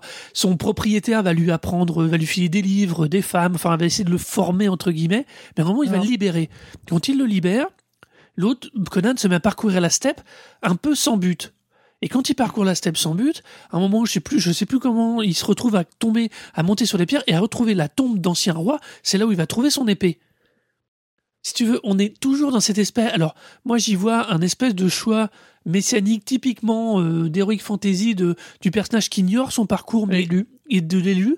Euh, on retombe sur le ce qu'on a à propos de Star Wars et de ce livre qui évoque l'appel de la théorie du héros. Les monomythes. De Les monomythes. Campbell. Comme le, le construction de. Milius est donc encore dans cet Ouais, archétype-là. bah, Mais c'est, tu me diras, c'est un standard, on s'en fiche. Mais la- ce que rapporte en plus Conan, c'est que il va, il va refuser entre guillemets d'abord parce qu'il n'a pas le choix, parce qu'il est esclave. Ensuite, quand il est libéré, il va juste trouver une épée, et essayer de survivre. Mais il faut qu'il arrive à la mission de voleur où il tombe, retombe sur le symbole du serpent pour se dire j'ai l'opportunité d'aller plus loin, de porter ma vengeance.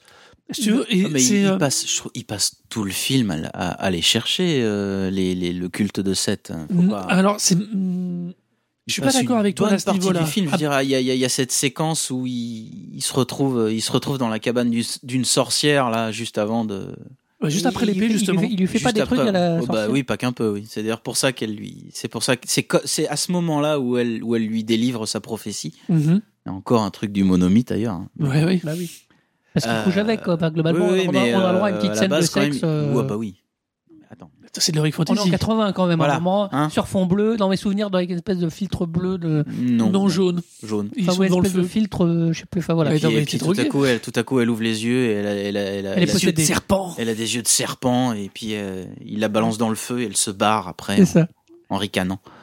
Enfin, Ah, enfin, une sorcière. ça- ça- non, mais ce- on, on est en train, on a, j'allais dire, c'est des archétypes. Non, c'est euh, le film pose tous ces archétypes. Il construit Bah, toute le, toute une imagerie qui va regarder, perdurer. c'est- hein. C'est par- c'est particulier. Alors, Ah le- ouais. je, vais, je vais faire un parallèle quand même pour aller un peu plus dans votre sens, même si euh, j'ai vu une partie, parce que malheureusement je ne suis pas allé au bout du Conan de 2011 avec Jason Momoa, parlons-en quelques instants, où là tout d'un coup il te crée une histoire. C'est-à-dire que là il se passe des trucs. Alors, ce qui est terrible, c'est que c'est aussi chiant. Enfin, non, c'est même plus chiant. Parce qu'il te raconte une histoire de masque. Il te raconte une histoire dont tu absolument rien à foutre.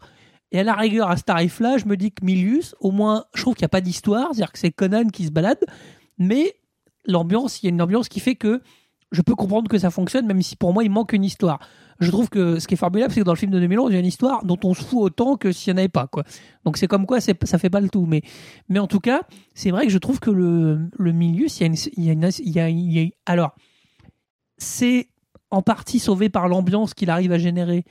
Et à mon avis, on reviendra dessus plus dans la partie euh, artistique du truc, parce qu'il arrive à générer une ambiance, parce que il n'y a pas d'histoire. Euh, L'univers en soi, euh, il n'y a pas une richesse d'univers de ouf. euh, on voit un tas de choses. euh, Il n'y a pas, une richesse d'univers de ouf. hein. Non, là, je suis vraiment pas d'accord, Laurent. Tu peux pas dire ça.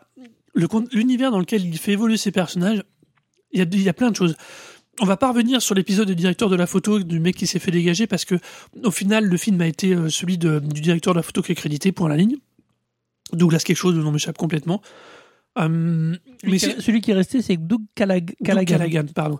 Mais si, par contre, tu peux pas dire qu'il n'y a pas d'univers. Que ce soit dans les séquences du village d'ouverture, que ce soit après cette espèce de roue bizarroïde qui d'ailleurs ils abandonnent euh, une fois que Schwarzenegger a son fils, enfin que Schwarzenegger est le personnage, que ce soit le- la tombe du roi où il trouve son épée, que ce soit les villes après, que ce soit cette vallée, comme je disais, où Seth a regroupé tous ses adeptes, il y y a un contexte, il y a un univers qui est réel, qui est, qui a un- qui est jamais évoqué quand, dans, dans la tour autour de Seth, à un moment quand ils se baladent dans le marché, quand ils se font arrêter après le vol, quand ils sont couverts de pierreries, la tour, cour du roi, ce château plein de...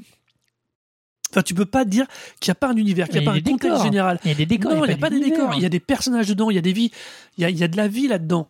On est dans un univers qui est très très riche, euh, qui est d'ailleurs en termes de contexte et d'ambiance qui est magnifiquement servi par la BO de Basile, qui Oui. est quand même un chef-d'œuvre absolu de toutes les BO des BO. Oui, je sais, mais- là, je suis totalement oui, de parti pris. bah, oui, mais je vais- une- j'adore cette BO.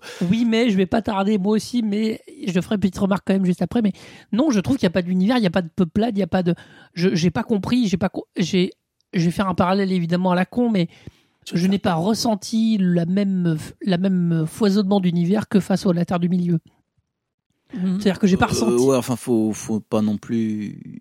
On est en 82. On est en 82 et on. Oui, non, mais et j'ai eu comment- l'impression- et je pense que John Milius avait vraiment pas les mêmes moyens que. Alors, c'est pas fatalement une histoire de moyens, c'est une que histoire Peter de. Jackson. J'ai j'ai l'impression qu'il se balade dans le désert tout seul, quoi. Moi, j'ai- j'ai un souvenir du film où il est tout, où il se promène. Tout, ok, il croise euh, trois villages, ouais, mais. T'as regardé que le début alors. je Mais sais non, pas. non, non, mais. Ouais, il je suis a un peu d'accord. La ville, il y a, il y a quand même l'auberge dans lequel ils picolent, dans lequel ils ont les armures, dans lequel il y a, il y a une auberge. Après, il y a le marché, le fameux coup du coup de fameux du coup de poing dromadaire qui est quand même assez Oui, oui. mythologique. Alors, vous voulez, vous voulez une anecdote euh, Oui, vas-y, vas-y. Vas-y. rigolote là-dedans? Si vous, si vous, vous, vous regardez un tout petit peu avant, dans le même plan où ils Mhm. font une baigne à un Oui, dromadaire, oui, c'est mythique ça. on voit un type qui est quand même en train de se faire un lama. Ah la vache. Ah, là, obligatoirement, ça veut dire que tout, quand Alors, je, quand vous, je, vous, je vous invite, chers Ah, auditeurs, mon à Dieu. prendre votre copie de Conan le Barbare. C'est c'est dans le même plan. dans le marché où il va. Ils- on les voit tout à coup qui sont en train de, qui se retournent Mhm. et t'as euh, Subotai qui dit mais t'as vu ça? Et on voit un type qui est en train de se faire un lama et c'est pour ça qu'ils qu'ils- Et, tu- et se après ça, dans tu un- vas me dire qu'il n'y a pas un- d'univers, qu'il n'y a pas de contexte. Ok, d'accord.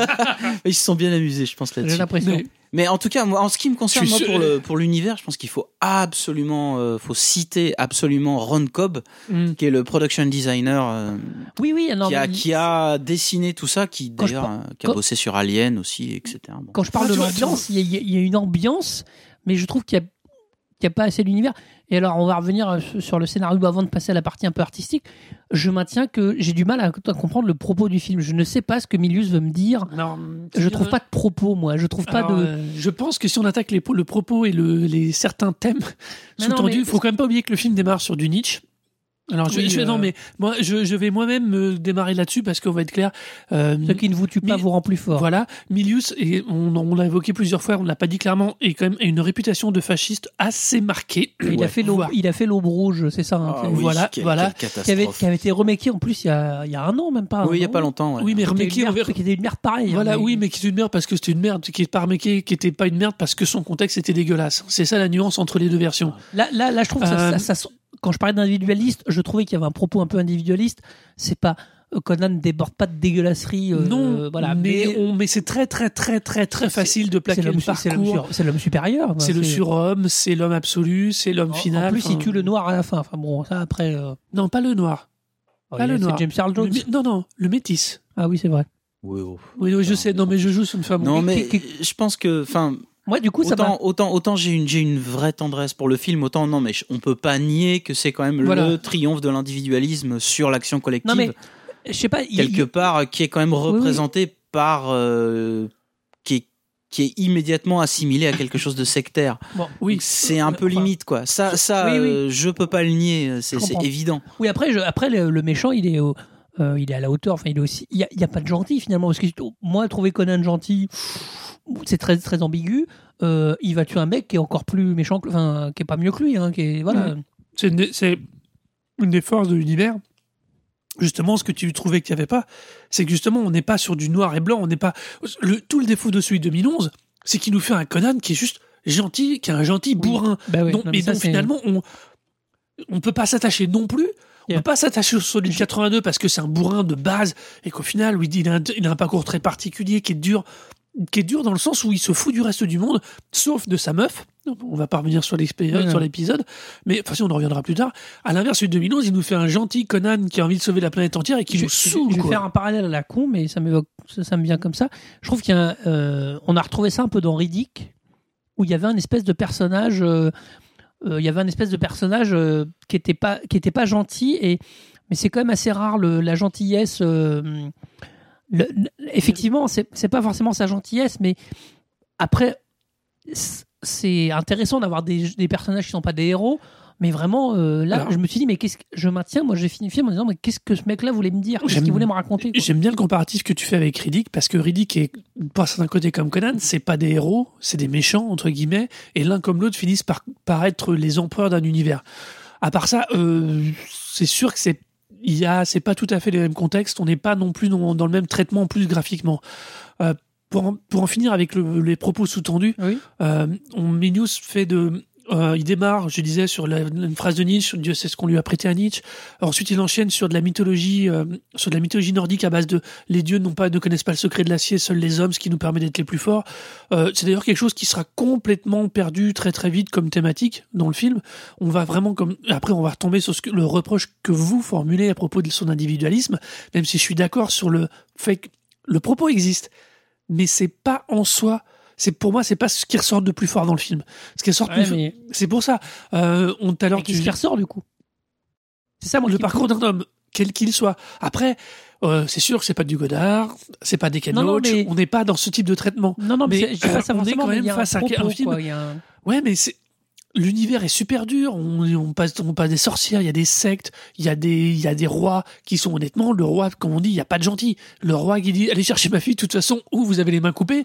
C'est évident que les deux voleurs vont faire ouais, bon, on va la chercher ta fille, bien sûr, évidemment. Euh, on est, on est toujours, il y a, il y a, c'est un vrai, c'est un véritable univers gris. Et gris ou gris foncé ou gris clair qui est vraiment réussi pour moi hein, c'est euh, et c'est en ça alors ça permet de nuancer tout ce que pourrait mettre Milius dans le côté fascisant Ouais, mais je pense qu'il faut pour pour pour euh, la, la- disons la genèse de l'univers et du personnage. Je pense que là, il faut en revenir à la base. euh, Il faut en revenir à, au livre et, euh, et et à ce que et à ce que pensait vraiment euh, l'auteur, hein, qui était un mec euh, qui avait vécu dans une petite ville, vécu et grandi dans des petites villes du Texas. euh, voilà, au début du XXe siècle, donc il a, il a dû connaître un peu la fin du Far West, quoi. Ouais. Un tas de, voilà, de, de, une vie un peu à la dure avec euh, tout un tas d'aventuriers un peu un peu louches euh.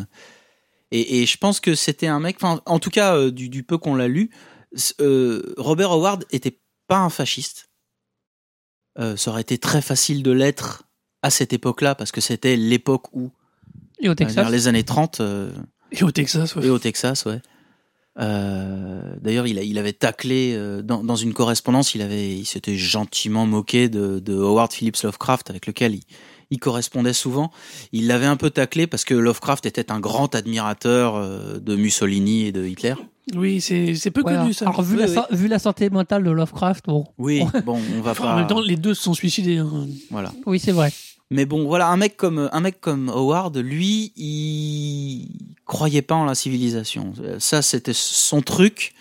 C'était dès qu'on se civilise un peu trop, euh, Ça foire. ça foire, on, on devient décadent et Alors, donc ça, son, délire, c'était vraiment euh, voilà. Effectivement. Tu peux pas dire que tu l'aurais. La barbarie, c'est euh, c'est- C'est la civilisation et pas l'inverse. la barbarie, c'est la nature humaine. Donc il y, a- il y a quelque chose de. Ouais, je, je vois un peu Il y- l'idée. il y a, il y a du fond. tu- Alors, on va pas dire que c'est quand même transcendant à travers le film, mais il y a ce type de. Tu les ressens quand même, ces fonds. Tu, tu tout à l'heure, t'évoquais le coup de, le, le- de la- de- les gens en groupe qui sont immédiatement traités comme sectaires. Ça rentre dans la démarche de Ward. Bah, disons Mais que la- la- fa- face à Ça rentre face surtout dans la démarche de Milius en fait. Alors, oui, parce que- Euh, C'est non, mais c'est ça veut un dire bon que face à- concours. Il l'a pas fait. Il l'a pas non plus traité comme ça par hasard. C'est face à c'est Milius qui l'a interprété comme ça, je pense. parce que face à Conan, Là, pour le coup, on est vraiment dans l'interprétation de, Mhm. de- de- du scénariste. Plus Parce- que parce que le seul personnage qu'on voit face à Conan, c'est le méchant dont j'ai oublié le nom, mais euh, ça me revient. Dolsadoum. Dol Sadoum, effectivement, euh, c'est un mec qui est entouré, c'est-à-dire qui est pas seul, sauf qu'il est entouré de gens qu'il vénère comme effectivement la- le, le seul le seul groupe qu'on voit, le seul groupe qu'on voit euh, évoluer, c'est celui de c'est- une secte, c'est-à-dire que c'est les mecs qui ils vénèrent ce mec-là. C'est pas du tout, il y a aucune image de démocratie dans tout, ou dans, dans le moindre il y a, au- Ah non, non, il y a non, aucune image de groupe positif. Ce que je veux dire, mais c'est plus vicieux que ça. là. hein. Il y a aucune image de groupe positif dans Conan. Si, celui que lui se fait. Non, mais non, mais c'est important. Ça veut dire qu'il choisit quand même les gens qui l'entourent à un moment ou à un autre. On est, euh, tu as vu ça par la cassée. Ouais, non, tout va bien. On est quand même sur. Alors, je suis bien d'accord avec toi sur le côté que ça n'est pas très euh, valorisant pour n'importe quelle société, mais on est, on- rappelons le contexte. On est quand même dans de l'heroic fantasy aussi. On est Oui. quand même le, le, le contexte permet quand même certaines certains extrêmes, certains traitements particuliers. Milius va très très loin. Je suis d'accord, mais euh, Il surtout avec le traitement de la secte. euh, Le, la, la scène d'ailleurs de Mortal Sadoum est assez particulière dans son traitement visuel, tellement euh, t'as l'impression qu'il y a une espèce de transfert d'un d'un leader à l'autre. Euh, c'est très très très particulier. C'est d'ailleurs super intéressant en termes de, de traitement visuel. Mais euh, mais tu peux pas dire. Enfin, oui, enfin, c'est très compliqué de le décorréler, mais ça reste pour moi. Je pense que le, côté heroic fantasy, le côté fantastique prend le prend vraiment le pas sur le discours à la con pour avoir mis Milius là-dedans. C'est d'ailleurs pour ça que le film, à mon avis, continue de perdurer et fonctionne encore maintenant. Ouais.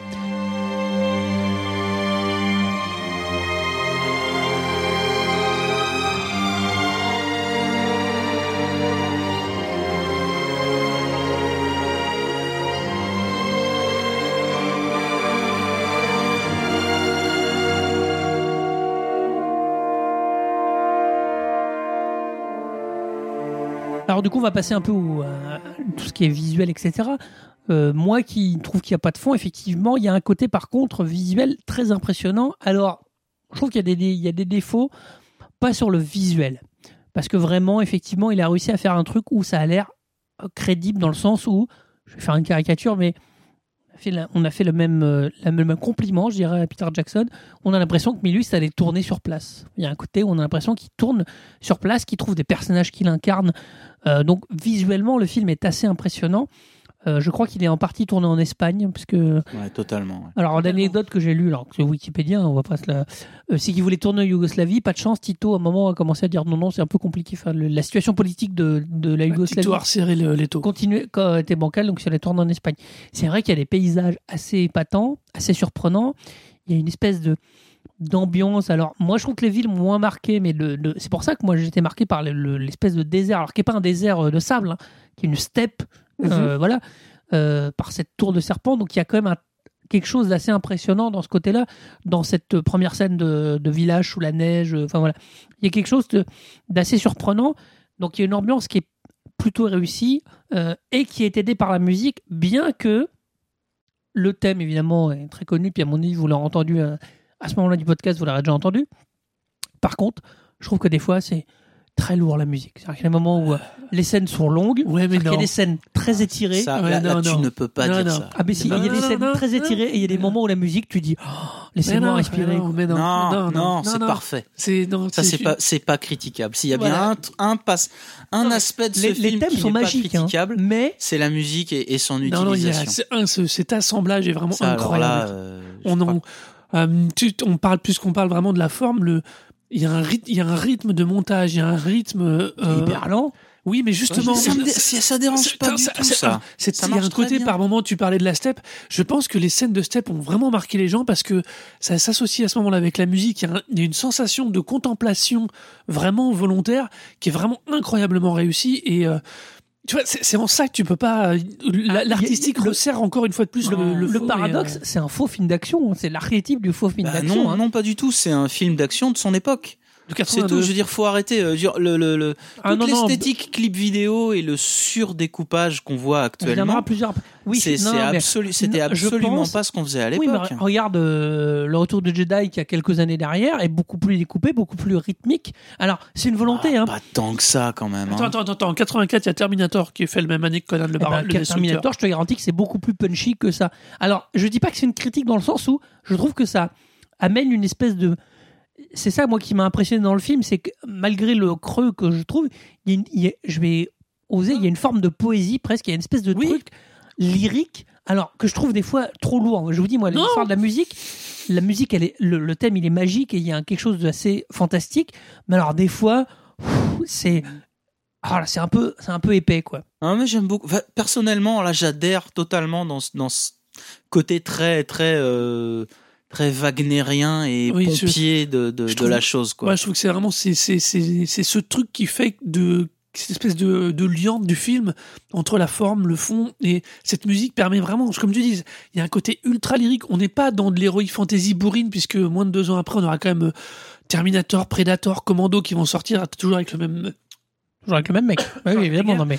Donc, faut quand même imaginer ce, ce Conan le barbare a un côté ultra lyrique. Ça l'empêche quand même pas de tabasser méchamment les méchants Oui, oui, non, et de découper des têtes de gros serpents géants, si Bah, tu veux, dans, dans des torrents de sang en plus. Mais euh, la scène d'attaque de l'espèce d'orgie, là, ils attaquent. euh, c'est ça, c'est dans celui-là où ils non, attaquent ça tous c'est les dans trois. le Destructeur, la scène Non, non, d'orgie. non, non, euh, non, non, dans, non. dans Conan le barbare, Dans Conan le il- barbare, il- il y a une espèce de scène d'orgie avec des, Oui, oui, oui, ils se mettent à des tout gens le qui, monde. des gens qui mangent, qui mangent une espèce de, de, de bouillie verdâtre Oui. dans laquelle il y, a Voilà. des, il y a des mains Mm, tout à coupées, fait, des non, mais choses comme c'est ça. Mais c'est- ça, c'est des scènes cool, d'action, mais il- il- d'abord, ils Mm, J'ai eu un gros morceau. Voilà, d'abord, ils s'infiltrent. euh, Ça croustille un ongle. ils s'infiltrent tous les trois, puis après ils se mettent à tuer les gens. Mais, mais euh, voilà, enfin, je trouve que c'est- c'est d'ailleurs rigolo. Je trouve ça très osé de Milius. Euh, on a vu ça récemment au cinéma, des gens qui vont un peu à contre-courant, de faire un film où on se voit l'affiche, on se dit ah, il va vraiment taper tout le monde et tout, et c'est assez Si surprenant veux- pour ça, quoi. Si tu veux, moi, ce- de- pour- si tu veux C'est pas vraiment faire, si tu veux vraiment mais- faire un parallèle avec un film récent, dans le, dans le service de la violence ou, de, ou, du, ou du- la le service graphique qui te détourne ou qui te décale par rapport à ce que tu vois réellement à l'écran, c'est Only God Forgives. Oui, oui. on, de- on avait de- déjà évoqué le Ryan duo de, avec Ryan Gosling et Duffer dans Drive dans notre épisode Rhames. 0. Ouais. Euh, une fois, là encore, on a un traitement graphique qui crée un décalage Et par ben, rapport à ce qui est visuellement montré. Je pense que Conan, à l'époque, et même encore maintenant, permet des fois d'avoir un décalage entre le traitement graphique et visuel et musical, et donc l'ambiance sonore qu'il crée, par rapport à ce que, que, que tu vois réellement. Je vais faire un truc complètement con, pardon, je te coupe. Euh, évidemment, Arnaud l'a vu parce qu'on a fait l'épisode. T'as vu Drive, toi ou pas?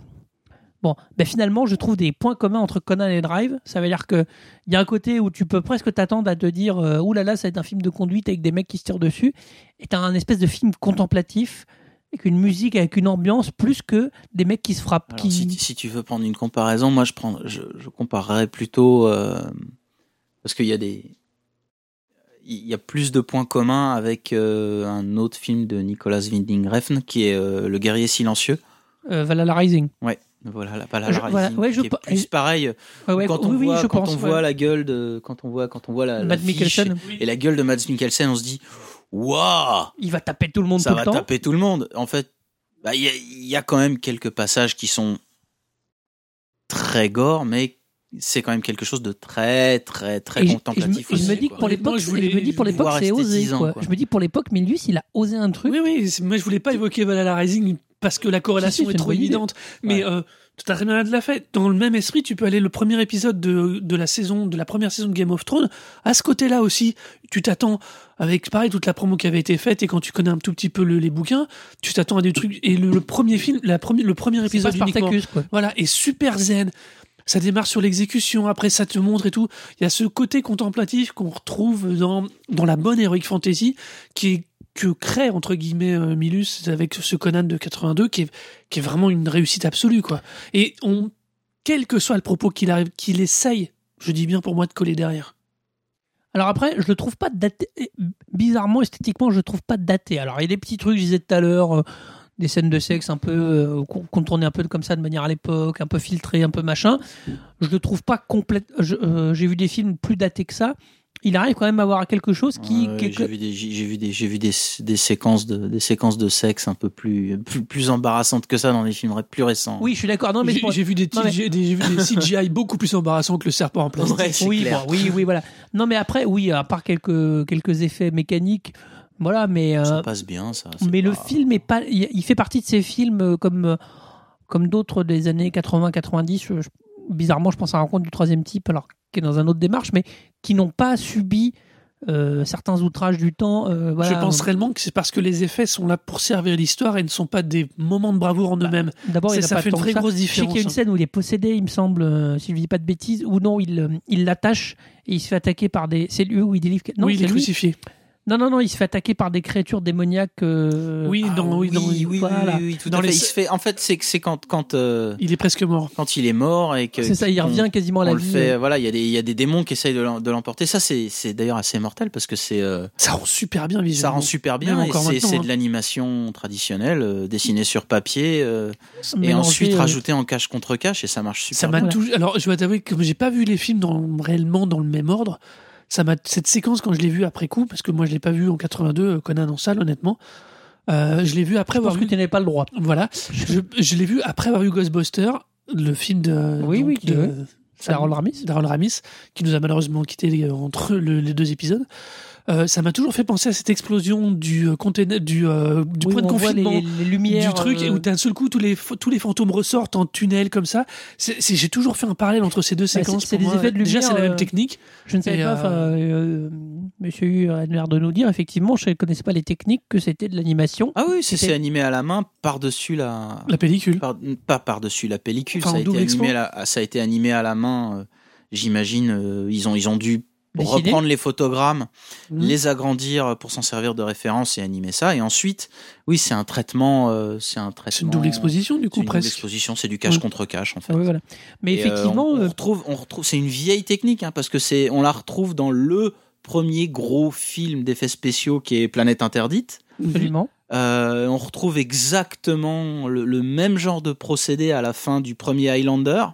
Oui, avec la- l'accélération, enfin le quickening, là, Voilà, le quickening à la fin, là, euh, c'est exactement la même technique. C'est Ouais, vraiment, euh, c'est de l'animation traditionnelle.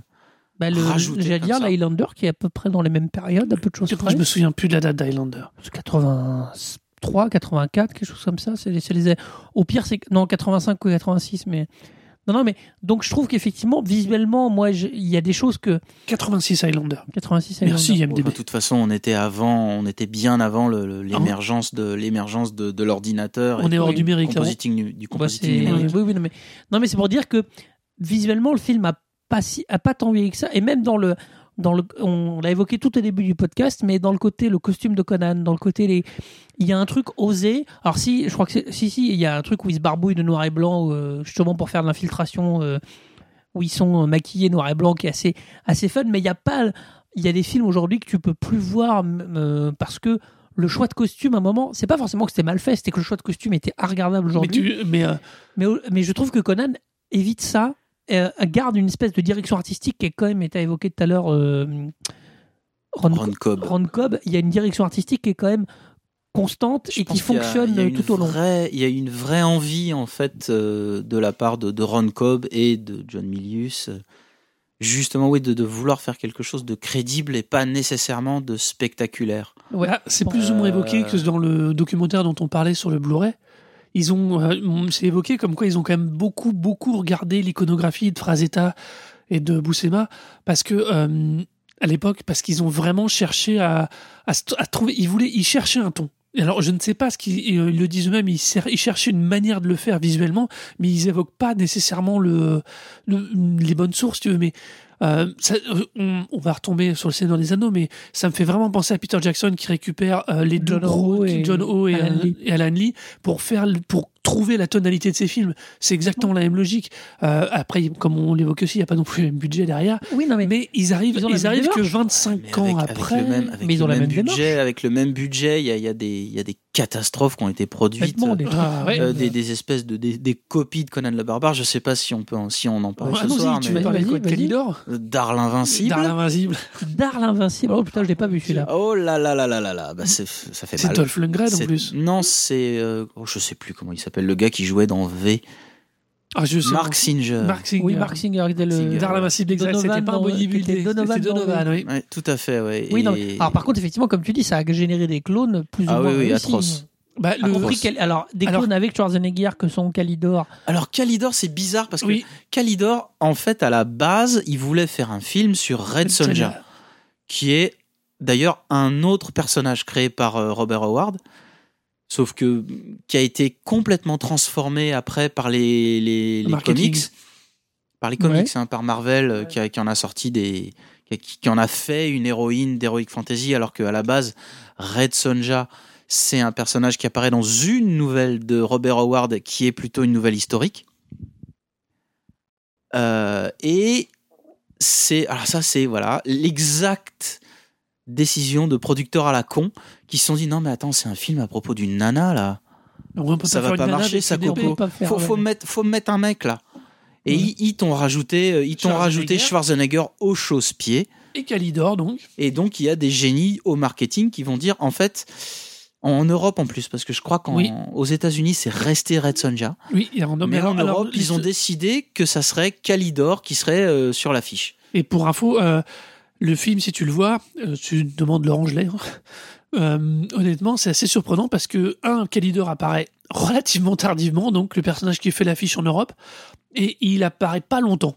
Il a vraiment pas longtemps, et il réapparaît à la fin, histoire de justifier le fait que l'héroïne parte dans le soleil couchant avec son mec sous le bras. Ouais, c'est un peu ça. Je caricature beaucoup, mais euh, enfin c'est c'est c'est un le, le le marketing européen sur ce film est juste aberrant, non, mais- mais vraiment aberrant. C'est- Alors, euh, on voit, on voit, enfin, c'est c'est clair que c'est un personnage qui a été rajouté complètement au chausse-pied. euh.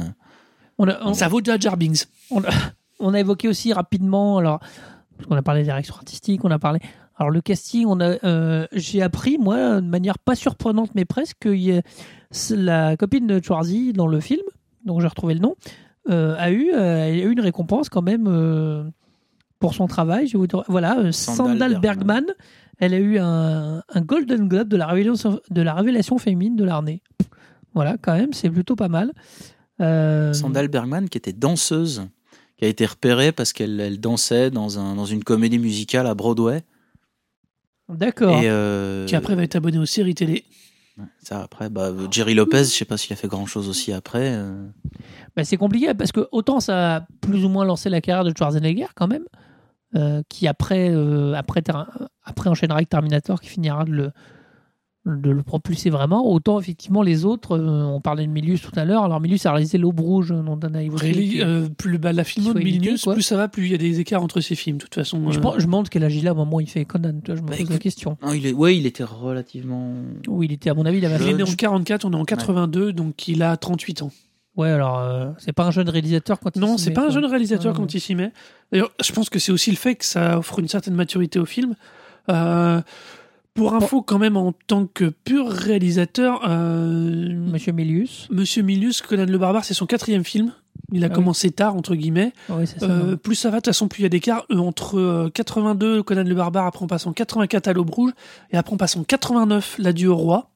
Ça, je savais pas que c'était lui, tiens. Non, non plus. 91, Le vol de l'intruder, qui est une- incroyable. Oui, après, à mon avis. Et après, on a deux TV fabuleux que sont rien que les titres Motorcycle Gang et Rose Rider. Ouais, voilà. tu sais déjà que t'es mal bardé avec Alors- ça. Mais je reviens quand même sur ce que je Vas-y, dis. Je... En 79, c'est bien, il est bien un des producteurs de 1941 de Steven Spielberg. hein. Oui, non, mais euh, bon, Et de Retour vers l'enfer de Ted Kotcheff. Il faut quand même pas oublier aussi qu'il a produit la série euh, HBO sur Rome, qui ah. est très très bien. Euh, d'ailleurs, on retrouve, d'ailleurs, on retrouve cette façon de signer graphiquement euh, les univers et les lieux euh, au final qu'on a déjà dans Conan. C'est, Ah oui, on trouve, il y a on des retrouve trucs- ce côté un peu sans concession du bah c'était comme ça à l'époque. Ouais. Donc euh, ça vous plaît pas? Enfin, c'est pas. On, on va pas arranger les choses pour que pour que c'est l'air plus sympa, plus fun, plus, plus drôle. Pour euh, s'approcher doucement de la, de la- de la conclusion. Enfin, sauf si si vous m'interrompez, si vous avez encore d'autres choses à dire. J'ai juste trouvé, comme on, on l'évoquait tout à l'heure, on parlait du trio des acteurs. Jerry Lopez, c'est comme à l'origine un surfeur. Oui, C'était un voilà. pote de John, John, Milius. Milius. Donc ça doit être un peu ces gentils surfeurs nazis comme on en voit dans. euh, Non, je ne vais pas dire ça, ce serait trop simple.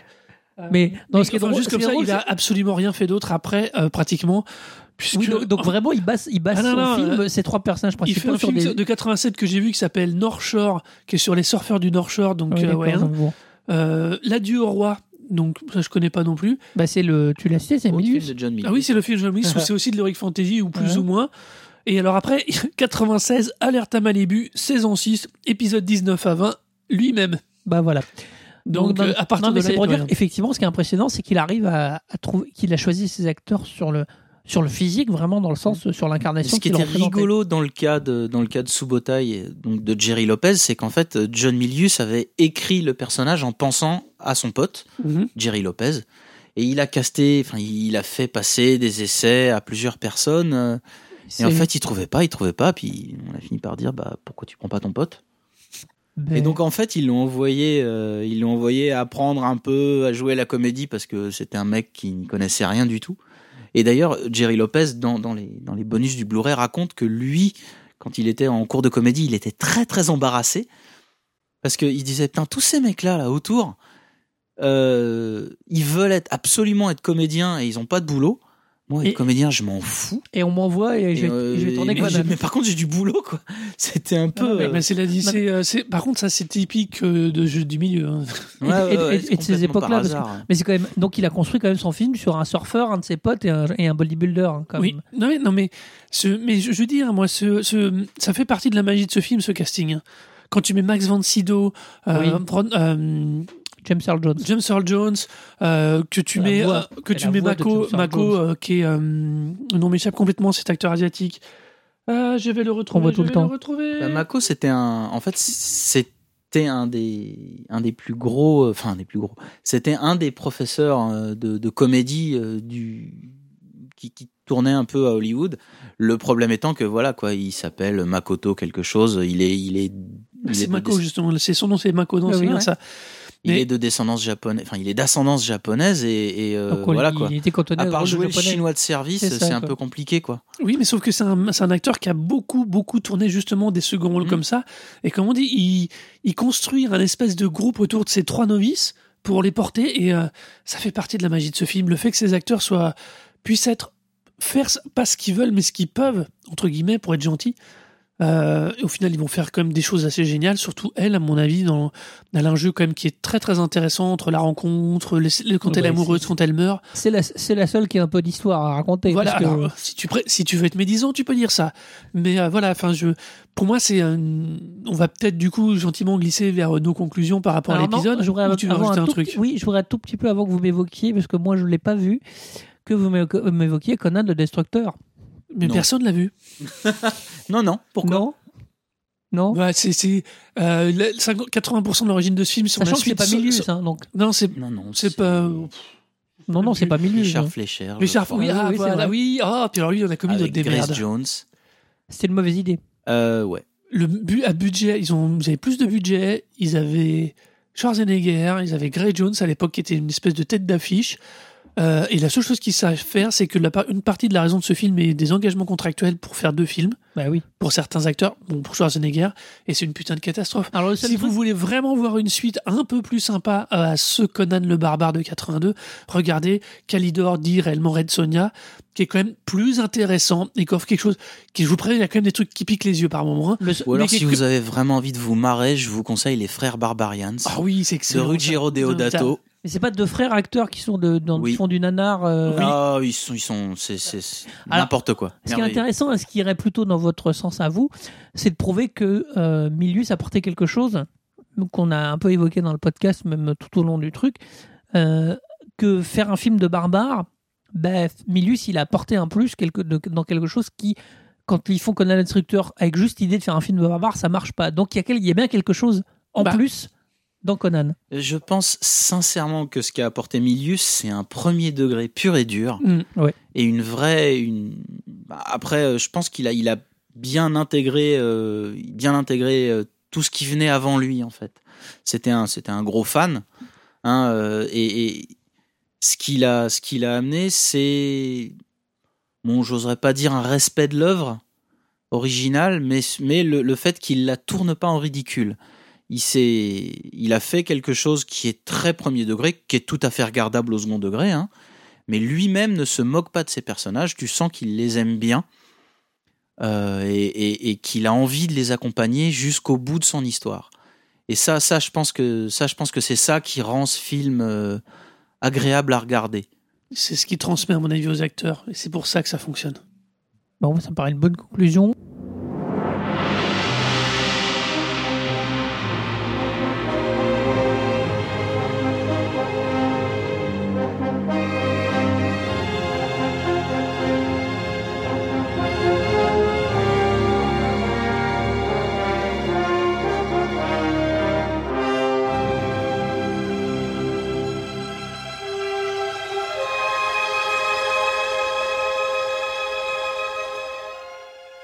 Comme moi, vous pensez que oui, il y a une ambiance dans Conan, euh, mais que c'est quand même très très creux, que euh, bah, il se passe pas grand chose, que voilà, que bah, l'ambiance ça fait pas tout. Donc vous votez pour moi sur le site.